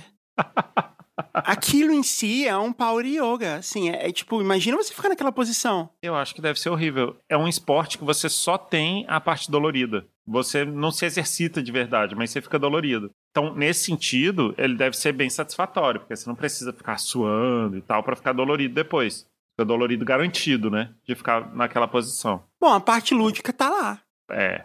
Teve uns tempos aqui em Brasília que tinha um negócio que era spinning na água. Spinning na água, é, porque você tem baixo impacto, né? É. Aí eu sugeri pra ela, mas ela falou que não tem mais em Brasília. Mas eu gostei dessa ideia de você pegar qualquer esporte e colocar embaixo d'água. Se fosse, por exemplo, badminton embaixo d'água, seria excelente. É, badminton embaixo da água é legal, porque a bola ia demorar muito pra cair. Quer dizer, a peteca. Salto de esqui embaixo d'água. E é legal porque ele já tá automaticamente em câmera lenta. Exato. Mas ó, nada sincronizado. É um esporte olímpico. Eu tenho um problema com nado sincronizado, que é o seguinte: as nadadoras têm que sorrir. Que esporte é esse que você tem que sorrir? Me explica, Jess, por que, que você tem que sorrir? O Usain Bolt corria sorrindo? Não, ele sorria quando ele chegava. Mas você tem que fazer o esporte sorrindo? O esporte é sorrir? Parece esporte do Bozo? Nada sincronizado foi um esporte criado por homens para que mulheres praticassem, né? Daí você, então assim, tipo, precisa dar mais explicação? Não, mas tá na hora das mulheres virarem esse jogo. Tá na hora delas entrarem na água e darem uma cambalhota e virar esse jogo. O problema é que é isso, né? As mulheres são capazes de fazer isso sorrindo. Ah, é, tem isso. Então elas fazem. Isso é uma metáfora da vida, né? Nossa, é muito uma metáfora da vida. Explica tudo. Elas conseguem se afundar e voltar sorrindo. E deve ser dificílimo. Porque uma vez, você tava falando de esporte debaixo d'água e eu lembrei de quando a gente chegou o biribol. Biribol, grande biribol. Biribol é legal. É um vôlei que você joga dentro da piscina. Mas a maior qualidade do biribol é se chamar biribol. Sem dúvida. Eu não sei quem foi que deu esse nome, mas eu, eu acho que a gente devia expandir o uso desse nome. Mas é o vôlei que você joga na piscina, tem as mesmas regras do vôlei, A bola amarela. a bola amarela, só que quando você quando você cai, você cai na água, né? Então, e aí eu pensei assim, ah, beleza, tá aqui um esporte onde eu posso dar peixinho, eu não vou me machucar, igual você que tomou um coice do planeta. Não, é o, é o esporte feito pra dar peixinho. Se tivesse uma carpa jogando com a gente, existe uma boa chance dela conseguir participar do jogo. Sim, sim. Talvez inadvertidamente, talvez por uma única vez, mas eu ia fazer o salto do bloqueio e quando eu caía, eu caía tipo tomando um caldo. Porque a piscina não é rasa. Você não tá com a água até a cintura, você tá com a água até o ombro. E aí você dá o salto, quando você cai, você cai se afogando, porque você não cai. Até porque é difícil você dar um salto pro lado e se manter com as pernas, entendeu?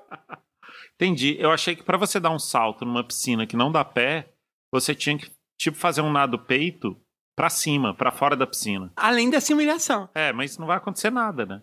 É igual jogar polo aquático. Já jogou polo aquático? Já por 10 segundos. Não, 6 segundos. E perdeu seis dias de vida. Não, polo aquático não dá. Polo aquático, pra você começar a jogar, você tem que, tipo, tá sendo capaz. Você tem que ser um nadador de alta performance já há um ano. Porque polo aquático também não dá pé. As pessoas nadam muito rápido.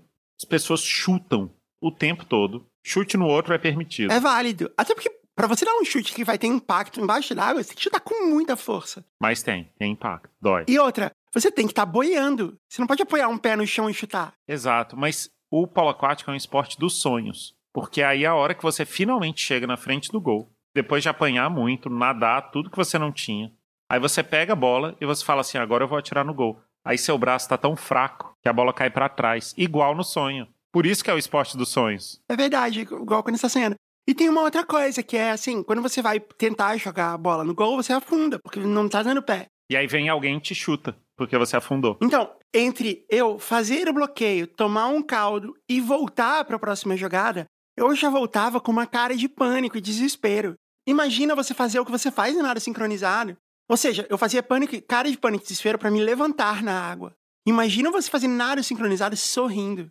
É por isso que tem que ser, porque você já elimina uma boa parte da competição aí. Exato. Mas e se for uma pessoa que não gosta de sorrir? Uma pessoa carrancuda? É, essa pessoa. Porque a gente tá falando aqui das limitações da Cléo Brandão. Mas ela pode sorrir? Ela pode sorrir, mas e se a pessoa tiver a limitação de não sorrir, ela não gosta de sorrir, ela não pode praticar esse esporte. Ela tem que jogar um esporte carrancudo, tipo o polo aquático. É, porque a primeira coisa que você faz, que você vai chegar no, no nada sincronizado para treinar, vai ter um técnico, possivelmente é um homem do leste europeu, falando para você sorrir.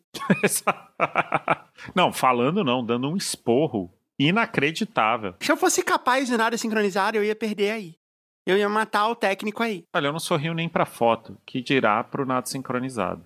Mas eu acho que a gente tinha que equalizar o campo de jogo. Level the playing field. Ou todo mundo sorri, ou ninguém sorri.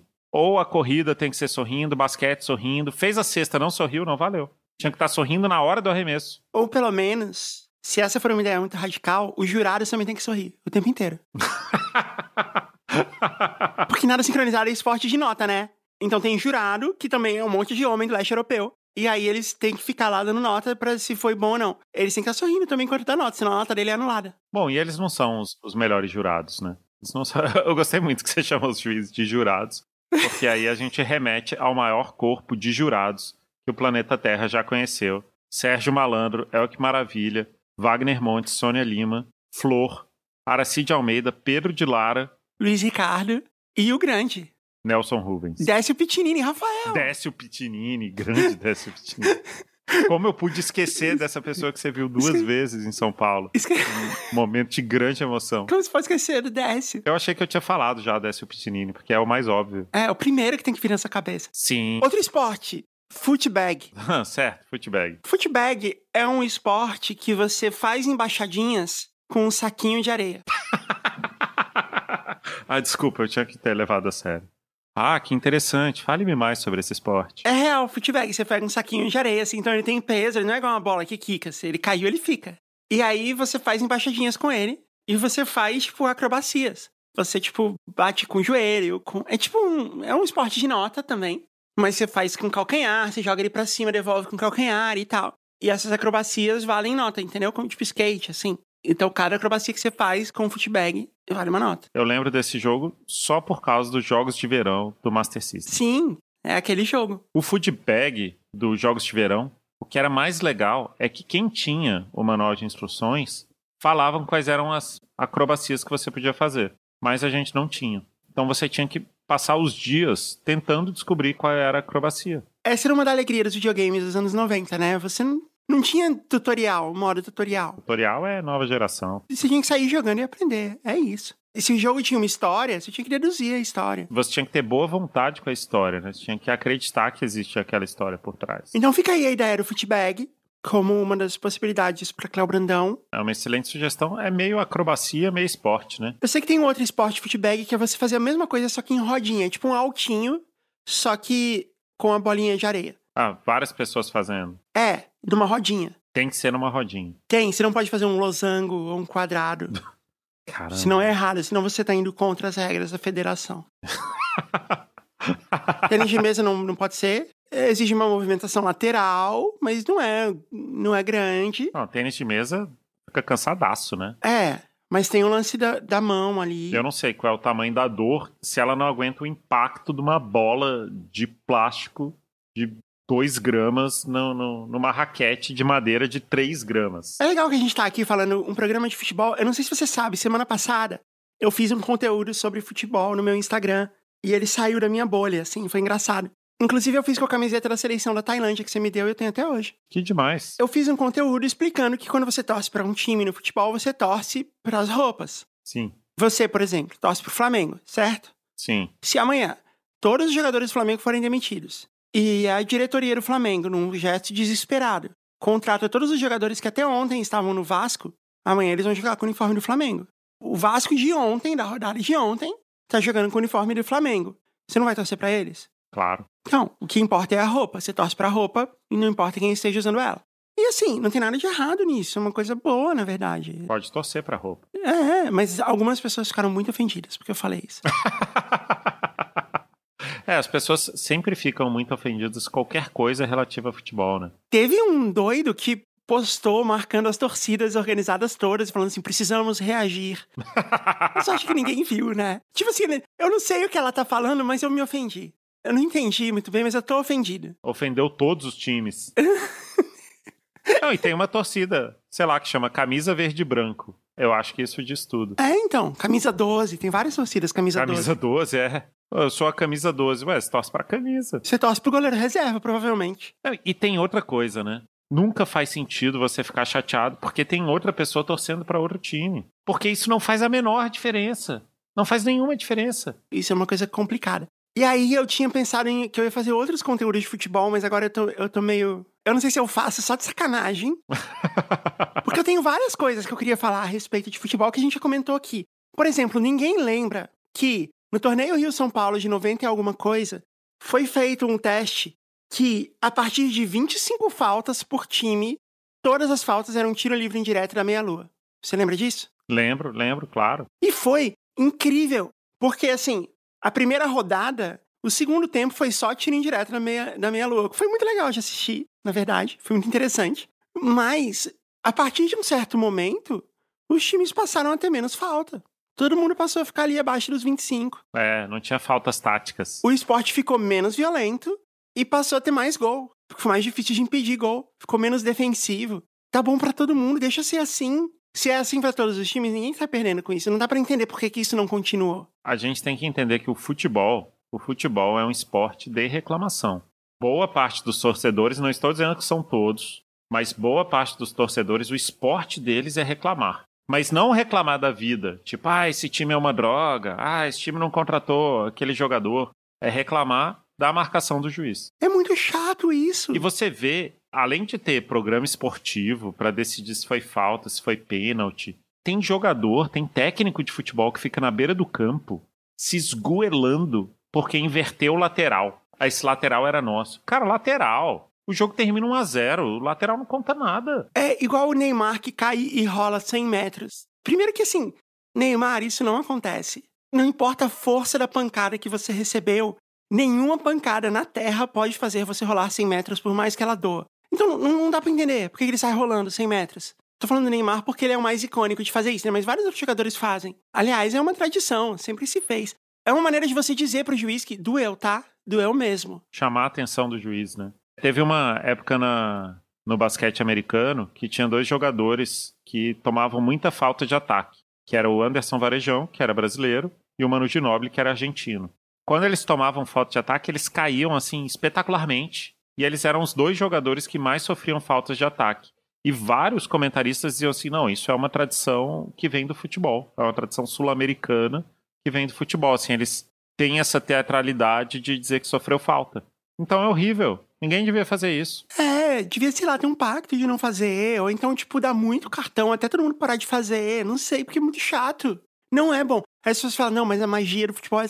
Cara, isso é muito coisa de velho. Sabe, não, certo é isso, assim, é igual, é, sei lá. Eu lembro que teve uma outra coisa que era da época que a gente ficava assistindo Bandeirantes sem parar, O canal do esporte. o canal do esporte, que é o nome desse programa. Eu acho que foi um campeonato sub-17, coisa assim, mundial. Que o im- impedimento valia só a partir da linha da grande área. A linha da grande área se estendia de uma lateral até a outra. Era diferente o riscado no campo, assim, tinha uma linha ligando a grande área de uma lateral até a outra. E o impedimento era só dali pra frente. Na meia-lua pra trás, podia ficar na banheira numa boa. E foi, tipo, muito assim. O que eu não entendo é assim, nós vamos fazer um experimento pra ver se dá certo. Deu super certo. Porque o jogo também ficou muito mais aberto, não tinha linha de impedimento a partir do meio do campo. O jogo ficou menos compacto, então tinha mais espaço pra criatividade pra jogar. Aí não, a gente não vai continuar com essa ideia, porque, tipo, não, o jogo ficou bom demais. Não, não pode acontecer isso. Nesse campeonato aí, eu acho que não era sub-17, eu acho que era sub-21. E o Brasil foi campeão. O Brasil tinha o Dida no gol e o grande lateral Dedimar, que era do Vitória, eu acho. Você não acha que isso também poderia ser um grande sucesso nas baladas? A gente chegar trazendo esse conteúdo pra balada, chega numa pessoa e fala assim: Você lembra do Dedimar? Você lembra da dupla Didi e Dedimar? Ou você falar assim: Você não acha que no futebol as pessoas torcem só pela camisa? Eu tô aqui torcendo pela sua. Você lembra quando o Dida fechou o gol, sendo que o impedimento valia só da grande área pra frente? Porque assim, ó, eu acredito que três pessoas lembram disso. Eu, você, ele e a Júnior. Nem o Dida e o Dedimar devem lembrar disso. O Dedimar, que não foi obrigado a correr pro meio do campo pra fazer linha de impedimento, ele não lembra. Ele fala, foi, é. É, foi? Campeão?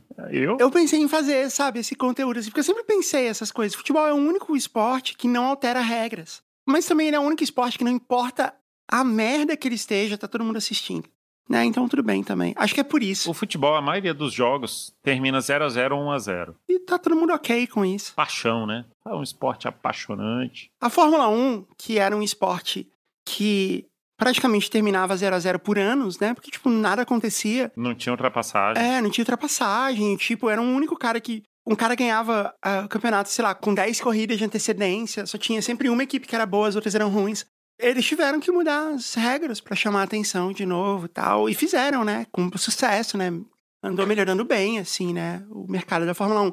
Mas eu acho que eu não vou mais fazer esse conteúdo no Instagram, não. Porque, tipo, sei lá, né? Vai que eu ofendo uma torcida organizada. Eu acho que o futebol não te merece, Jess. não merece. Você é racional, é criativo, você gosta do espetáculo, do entretenimento. Você está, inclusive, oferecendo a melhor temporada do JujubaCast, subvertendo todas as regras. Todas as regras do podcast, do financiamento coletivo e do degustar das jujubas. Ao mesmo tempo. E do futebol também. E do futebol. Porque aqui no JujubaCast só vale impedimento a partir da linha da grande área e só vale 25 faltas por time. E ninguém reclama se for lateral. Se for lateral, é lateral, porra. Lateral. Lateral, lateral não pode reclamar. Reclamou, é expulso. Aí você leva um cartão, cartão vergonha, um cartão V, porque você é expulso porque reclamou de lateral.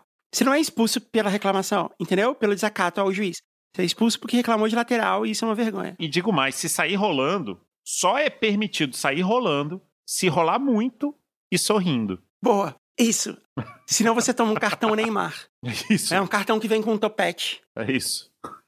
Que outros cartões a gente pode criar pro Jujuba Castball? ok, Rafael, acho que tá bom pra esse episódio. Foi muito bom a gente falar de esportes, possivelmente pela última vez. A gente chegou a uma conclusão pra Cléo Brandão, não? Eu acho que a gente ficou com peteca sincronizada embaixo d'água. Peteca sincronizada embaixo d'água, que a gente pode chamar de biripeteca. É, mas ela vai ter a opção de sorrir ou não. Eu, vou, eu não vou impor isso a ela. Sorrir é opcional. Você sorri se você estiver feliz. Sorrir é um add-on. É o conflito Bozo Gonzaguinha no, no, Exato. no esporte, né? Você sorri se você quiser. Se não, tudo bem. Então é isso, Rafael. Então eu vou lá recolher os rabanetes e a gente se vê no episódio de Natal que está chegando. Uau. Pra finalizar essa temporada tão surpreendente. É isso aí. Foi uma grande emoção estar com você. Eu tô com o sininho de Natal desde o episódio passado aqui. Ah, Nunca saiu da minha mesa. Muito bem, nobres deputados e nobres deputadas, a gente está aqui. A gente está aqui para votar um monte de projetos de lei Fala de demais, máxima importância Fala muito. é, que está sobrestando a pauta. Então eu quero pedir celeridade nos processos isso a é todos bom. os nobres Questão de deputados, ordem, nobres deputados. Eu Questão falando. de eu ordem, tô, presidente. Eu tô, eu espero eu terminar de falar. Eu tô com fome. Eu sou a presidenta dessa sessão e espero eu terminar de falar. Fome. A questão de ordem é justamente para não esperar, Não é, presidente. não é possível, não, o não é possível. interno. Eu tô tentando, eu tô só falando que a gente, eu só tô falando da pauta. A gente nem ela começou a discutir agora. Eu, eu sou deputado de Bilbo, eu vou cortar o seu microfone. Eu não tô falando, tô falando com os meus companheiros aqui. Deputado de Bilbo, tá corta, corta o microfone de Bilbo, pelo amor de Deus. Eu não tô dá falando pra aguentar esse mais. tempo É um inteiro. absurdo isso aqui. É um absurdo. É, ele fala o tempo todo, não fala isso pra gente, eu não aguento mais. Eu não aguento mais, gente. O presidente, É, é tira, questão pô, de ó, ordem. eu, quero só pedir pro secretário, por favor, tira isso, que era meu microfone não tá ligado, eu tava Questão falando de com... ordem, presidenta. É, se eu puder Deputado- falar, eu, Deputado- aqui há 25 deputado- anos, presidenta. Eu, eu conheço Deputado- o regimento interno. Deputado Cabresto, eu preciso, para que o senhor fale, eu preciso passar a palavra ao senhor. Ok, ok, presidente. Vamos fazer como a senhora quiser. Eu só já quero- não deputado tenho Cabresto, mais eu só- idade. Eu, já não eu só tenho quero mais anunciar a saúde pauta pra e o senhor ficar não vendo tá deixando urubu, de lambendo continuar. vareta São de braços 8 horas abertos. da noite.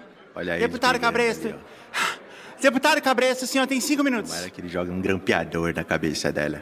Olha, eu eu tava pedindo essa questão de ordem pra gente Um poder grande. homenagear Assim de acertar o grampeador.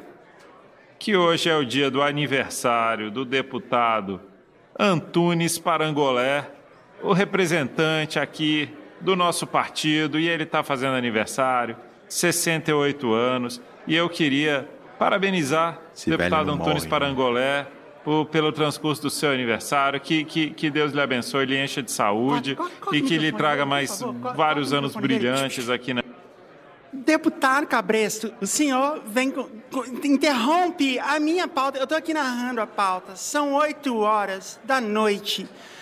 E o senhor está aqui me interrompendo para fazer homenagem aqui só seu. pela hora Pelo extra. amor de Deus, Cabresto! Pelo amor de Deus! Eu não aguento, eu não aguento mais, gente! Não Hora extra pra- é bom. Olha, eu vou passar a pauta e a gente vai votar. E é para votar rápido. Para votar rápido. Vocês entenderam? Todo mundo entendeu? O que vocês vão comer? Aqueles que entenderam permaneçam como se acha. Todo mundo entendeu? O primeiro projeto de lei que está sobrestando a pauta é o projeto. Ah, eu não acredito nisso. meu, amor de. Ai, ai, agora, vocês veem? Vocês viram? É por isso que esse país não vai pra frente, gente. A gente tá aqui tentando votar um monte de pauta idiota. É, eu concordo com o Gilberto. Um monte de pautas nobres, importantes dos nossos nobres colegas. E o deputado Nescar já começou a tirar a calça. Deputada Nescar, a gente já conversou. A gente já conversou, deputado. Pelo amor de Deus. É um absurdo. A gente vai cortar o seu microfone, deputada Nescar, até o senhor colocar as calças novamente. O primeiro projeto de lei é o projeto de lei do deputado Cabresto, que visa transformar o dia 25 de outubro na data comemorativa eh, do aniversário do deputado Antunes Parangolé. Aqueles que são a favor, permaneçam como se acham. Rejeitado. Ah, Mas o que, que é pra fazer? Desculpa, Pra ficar desculpa, parado? presidenta, eu não, eu não entendi exatamente como, como foi essa votação. Rejeitado. Eu contei, eu falei permaneça como se acha. Todo mundo levantou o braço, tá rejeitado. O senhor vai, o senhor vai questionar a minha votação aqui? Presidenta, gente, o deputado o não Antunes assim Parangolé antes. é um patrimônio da Rejeitado, política nós vamos corta o país. cabelo dele. Co cabelo não, corta o microfone dele. não, é, não, não, não, gente. Agora o cabelo. Cabelo. O deputado Antunes Parangolé foi o presidente da associação dos associados. Associa... Então, cortaram meu cabelo! Que isso? Que isso, Que que é? presidenta? Era pra Cortando cortar o microfone, eu não falei cabelo. Quem cortou Deu cabelo? Isso custou uma fortuna, presidente. Isso custou uma deu uma tesourada fortuna. nele. Deu uma tesouradinha ali, ó. Só um tec. Cortei o rabo Gente, de que absurdo. Eu não falei cabelo, eu falei microfone. Corta o microfone dele. Se a senhora falou, É, eu perdão, falo cabelo, deputado você Cabresto. desculpe cabelo, você fala pro cabelo, olha, minha pepinoca, olha, cabelo, olha, olha, barba. Gente, não era pra cortar o, microfone do Anescar? Que ele tá sem calça ainda? Pelo amor de Deus. Olha, o próximo projeto é um do projeto aqui da minha querida colega Inês Davan, do Partido dos Trabalhadores das Vans.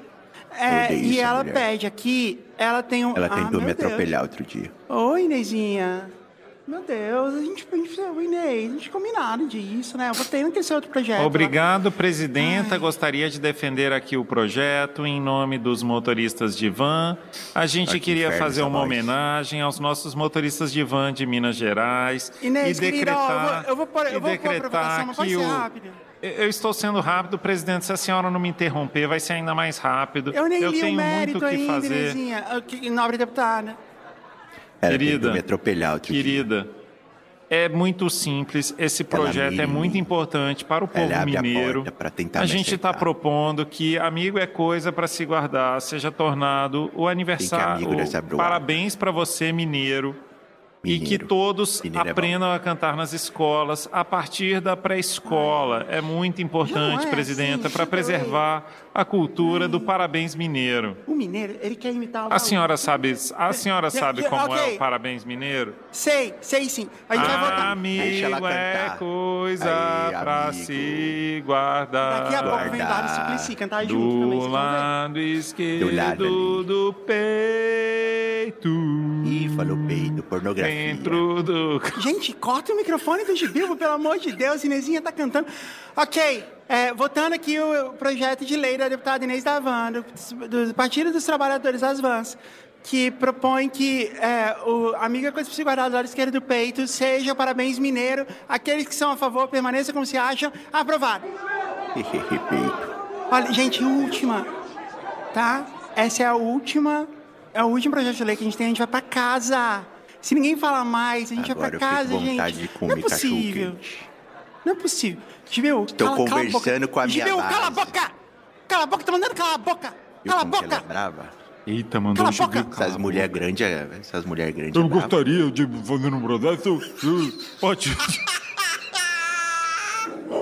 Partido Briga de Faca. O. Partido Briga de Faca gostaria de defender a dignidade e a honra do deputado Gibilbo, que é um quadro importante da política do nosso Aí, país. O deputado caralho. Gibilbo foi eleito com exatamente 4.118 votos e ele representa a vontade popular do povo do município dele, que eu não, não me lembro mais qual é. Chupa essa. Deputado Paulo Nunes Sênior, é, eu, é, tá tudo bem, viu? Desculpa, desculpa, Gibilbo, só corta o microfone, Gibilbo, por favor. Vai não, não, não atrapalha mais. que aperto o botão aqui. que a gente vai votar, então, o projeto de lei da deputada bem garota, bem Patrícia, que diz... Ah, não. Ai, meu Deus, sério mesmo, ela nem tá mais aqui, gente. Ó, Ele só deixa desgraça na nossa Ele diz o mulher. seguinte, ele pede para que todos os relógios do Brasil, o horário oficial do Brasil, tenha a sua velocidade diminuída em 10%, Que ela é burra, não sabe porque, segundo a deputada bem garota, bem Patrícia, o tempo vai passar mais devagar e a gente vai ficar jovem por mais tempo. É sério mesmo isso, gente. Essa pauta passou em todas as comissões. Passou na Comissão de Cidadania. Eu concordo passou porque na eu Comissão tenho de Constituição e Justiça. Eu não acredito nisso, trás. Olha o Anescar aí como tá, gente. Então, nem o Anescar concorda com isso. O Anescar que não sabe nem o Eu que tá falando. gostaria de defender a pauta da nossa querida Quem tá bem garota, gente? bem Eu Patrícia. nem sei mais quem tá no, no Porque o tá nosso partido A dos filósofos deputado, por favor, a brasileiros. presidente, por favor. A senhora me conhece, presidenta. Não finja que não me conhece. O não senhor tem que falar não o seu nome e partido quando o senhor tem um microfone para que a, a secretária possa fazer a transcrição corretamente. Sou Zé Aristóteles, Zé Aristóteles, conhecido como Zé Ari, do Partido dos Filósofos Brasileiros. E é importante essa falar, pauta gente. porque ela fala sobre a passagem do tempo. E o tempo é a quarta dimensão, é a dimensão sobre a qual não tem controle. Eu não vou e comer ele hoje, se gente. movimenta em apenas uma direção, presidenta. E a gente não pode ficar aqui fingindo, fingindo que o tempo não é importante. O que é mais importante que o tempo? Foi esse arrombado que Temos pegou nosso serrote, próprio tempo, devolveu. presidenta. Temos Meu nosso serrote. próprio tempo. E a proposta da deputada bem garota, bem Patrícia, vem bem a calhar para que o nosso tempo passe mais devagar. Porque é o único que temos, presidenta. Não é possível. Ai, quer saber? Olha, Não é eu, nem, eu nem me importo mais. não- Eu nem me importo mais. Eu vou considerar que a fala do deputado Zé Aristóteles foi a fala a favor. Alguém quer se manifestar contra pra, e orientar o, o, o- o voto da sua bancada, do seu partido? Eu quer queria dizer que eu também não me importo que votem contra, porque é importante ter uma diferença. Não, não, Aristó... Arizinho, você não pode ser o voto contra, por favor. Orienta a sua bancada, por favor. Olha, bancada, o importante é que cada um vote de acordo com a sua consciência temporal. Tá bom, ele falou que você votar a favor. Tem alguém que quer falar contra ou a gente pode trazer pra votação? Devolve meu serrote, filho da puta. Gibibo, não vamos começar com esse negócio do serrote de novo. A gente, da outra vez, a gente ficou aqui. A gente ficou aqui até duas horas da noite, todo mundo procurando esse serrote. A sessão não encerrou. o que, o que Não, é propriedade? a casa da mãe Gibilbo? Joana? Que ideia antiga. Gente, Mas que pelo ideia amor de Ele Deus, quem ele votou nesse esse cara? papinho. Como esse cara é Ele veio com eleito? esse papinho e levou minha mulher também. Como? Gente, como esse Zé Aristóteles é eleito? Agora é nossa mulher. Você precisa entender que não existe Eu isso quero das pessoas saber. serem É propriedades. a última chance, senão eu vou, eu vou colocar para votação. Alguém quer falar contra o projeto da nobre deputada bem garota, bem Patrícia, que Deus a tenha? Qualquer coisa que essa mulher pro- propõe, eu tô contra. Não gosto dela. Essa foi a orientação contra, esse foi o voto contra. Se, deputado Tibio, você pode orientar a sua bancada, por favor? É contra tudo, contra todos e eu quero meu serrote. Então vou colocar para votação, em votação, o projeto de lei da deputada bem garota, bem Patrícia, que quer desacelerar o tempo em 10% para o tempo passar mais devagar e a gente ficar jovem por mais tempo. Aqueles que são a favor, permaneçam como se acham. Aprovado. Não, não, não é possível. A senhora não é, está entendendo. A senhora não está entendendo. Agora eu vou ter que comprar Eu gostaria de votar, eu gostaria de votar, colocar o asfalto, um quebra-mola na minha rua. Preciso de botar um quebra-mola lá na minha rua e ninguém vota no quebra-mola. Eu tenho um quebra-mola que ninguém vota. Gente, vamos embora, vai. Se liga os microfones todos. Vamos, todo mundo embora. Eu não aguento mais, gente. Vamos embora, gente, também. Vamos comer pizza. Vamos, vamos todo Mas, mundo comer presidenta, o que, que, que, que acabou de acontecer aqui? Por que, que você aprovou esse projeto? Que, pro- que projeto, deputado? Tem que aprovar. O tempo passar mais devagar? Isso não faz nem sentido. Achei bom ficar mais jovem, né? Achei a ideia boa, não achei ruim, não. Você vai fazer a Terra girar numa velocidade diferente agora, mulher? Sei lá, esse plano não sei nada.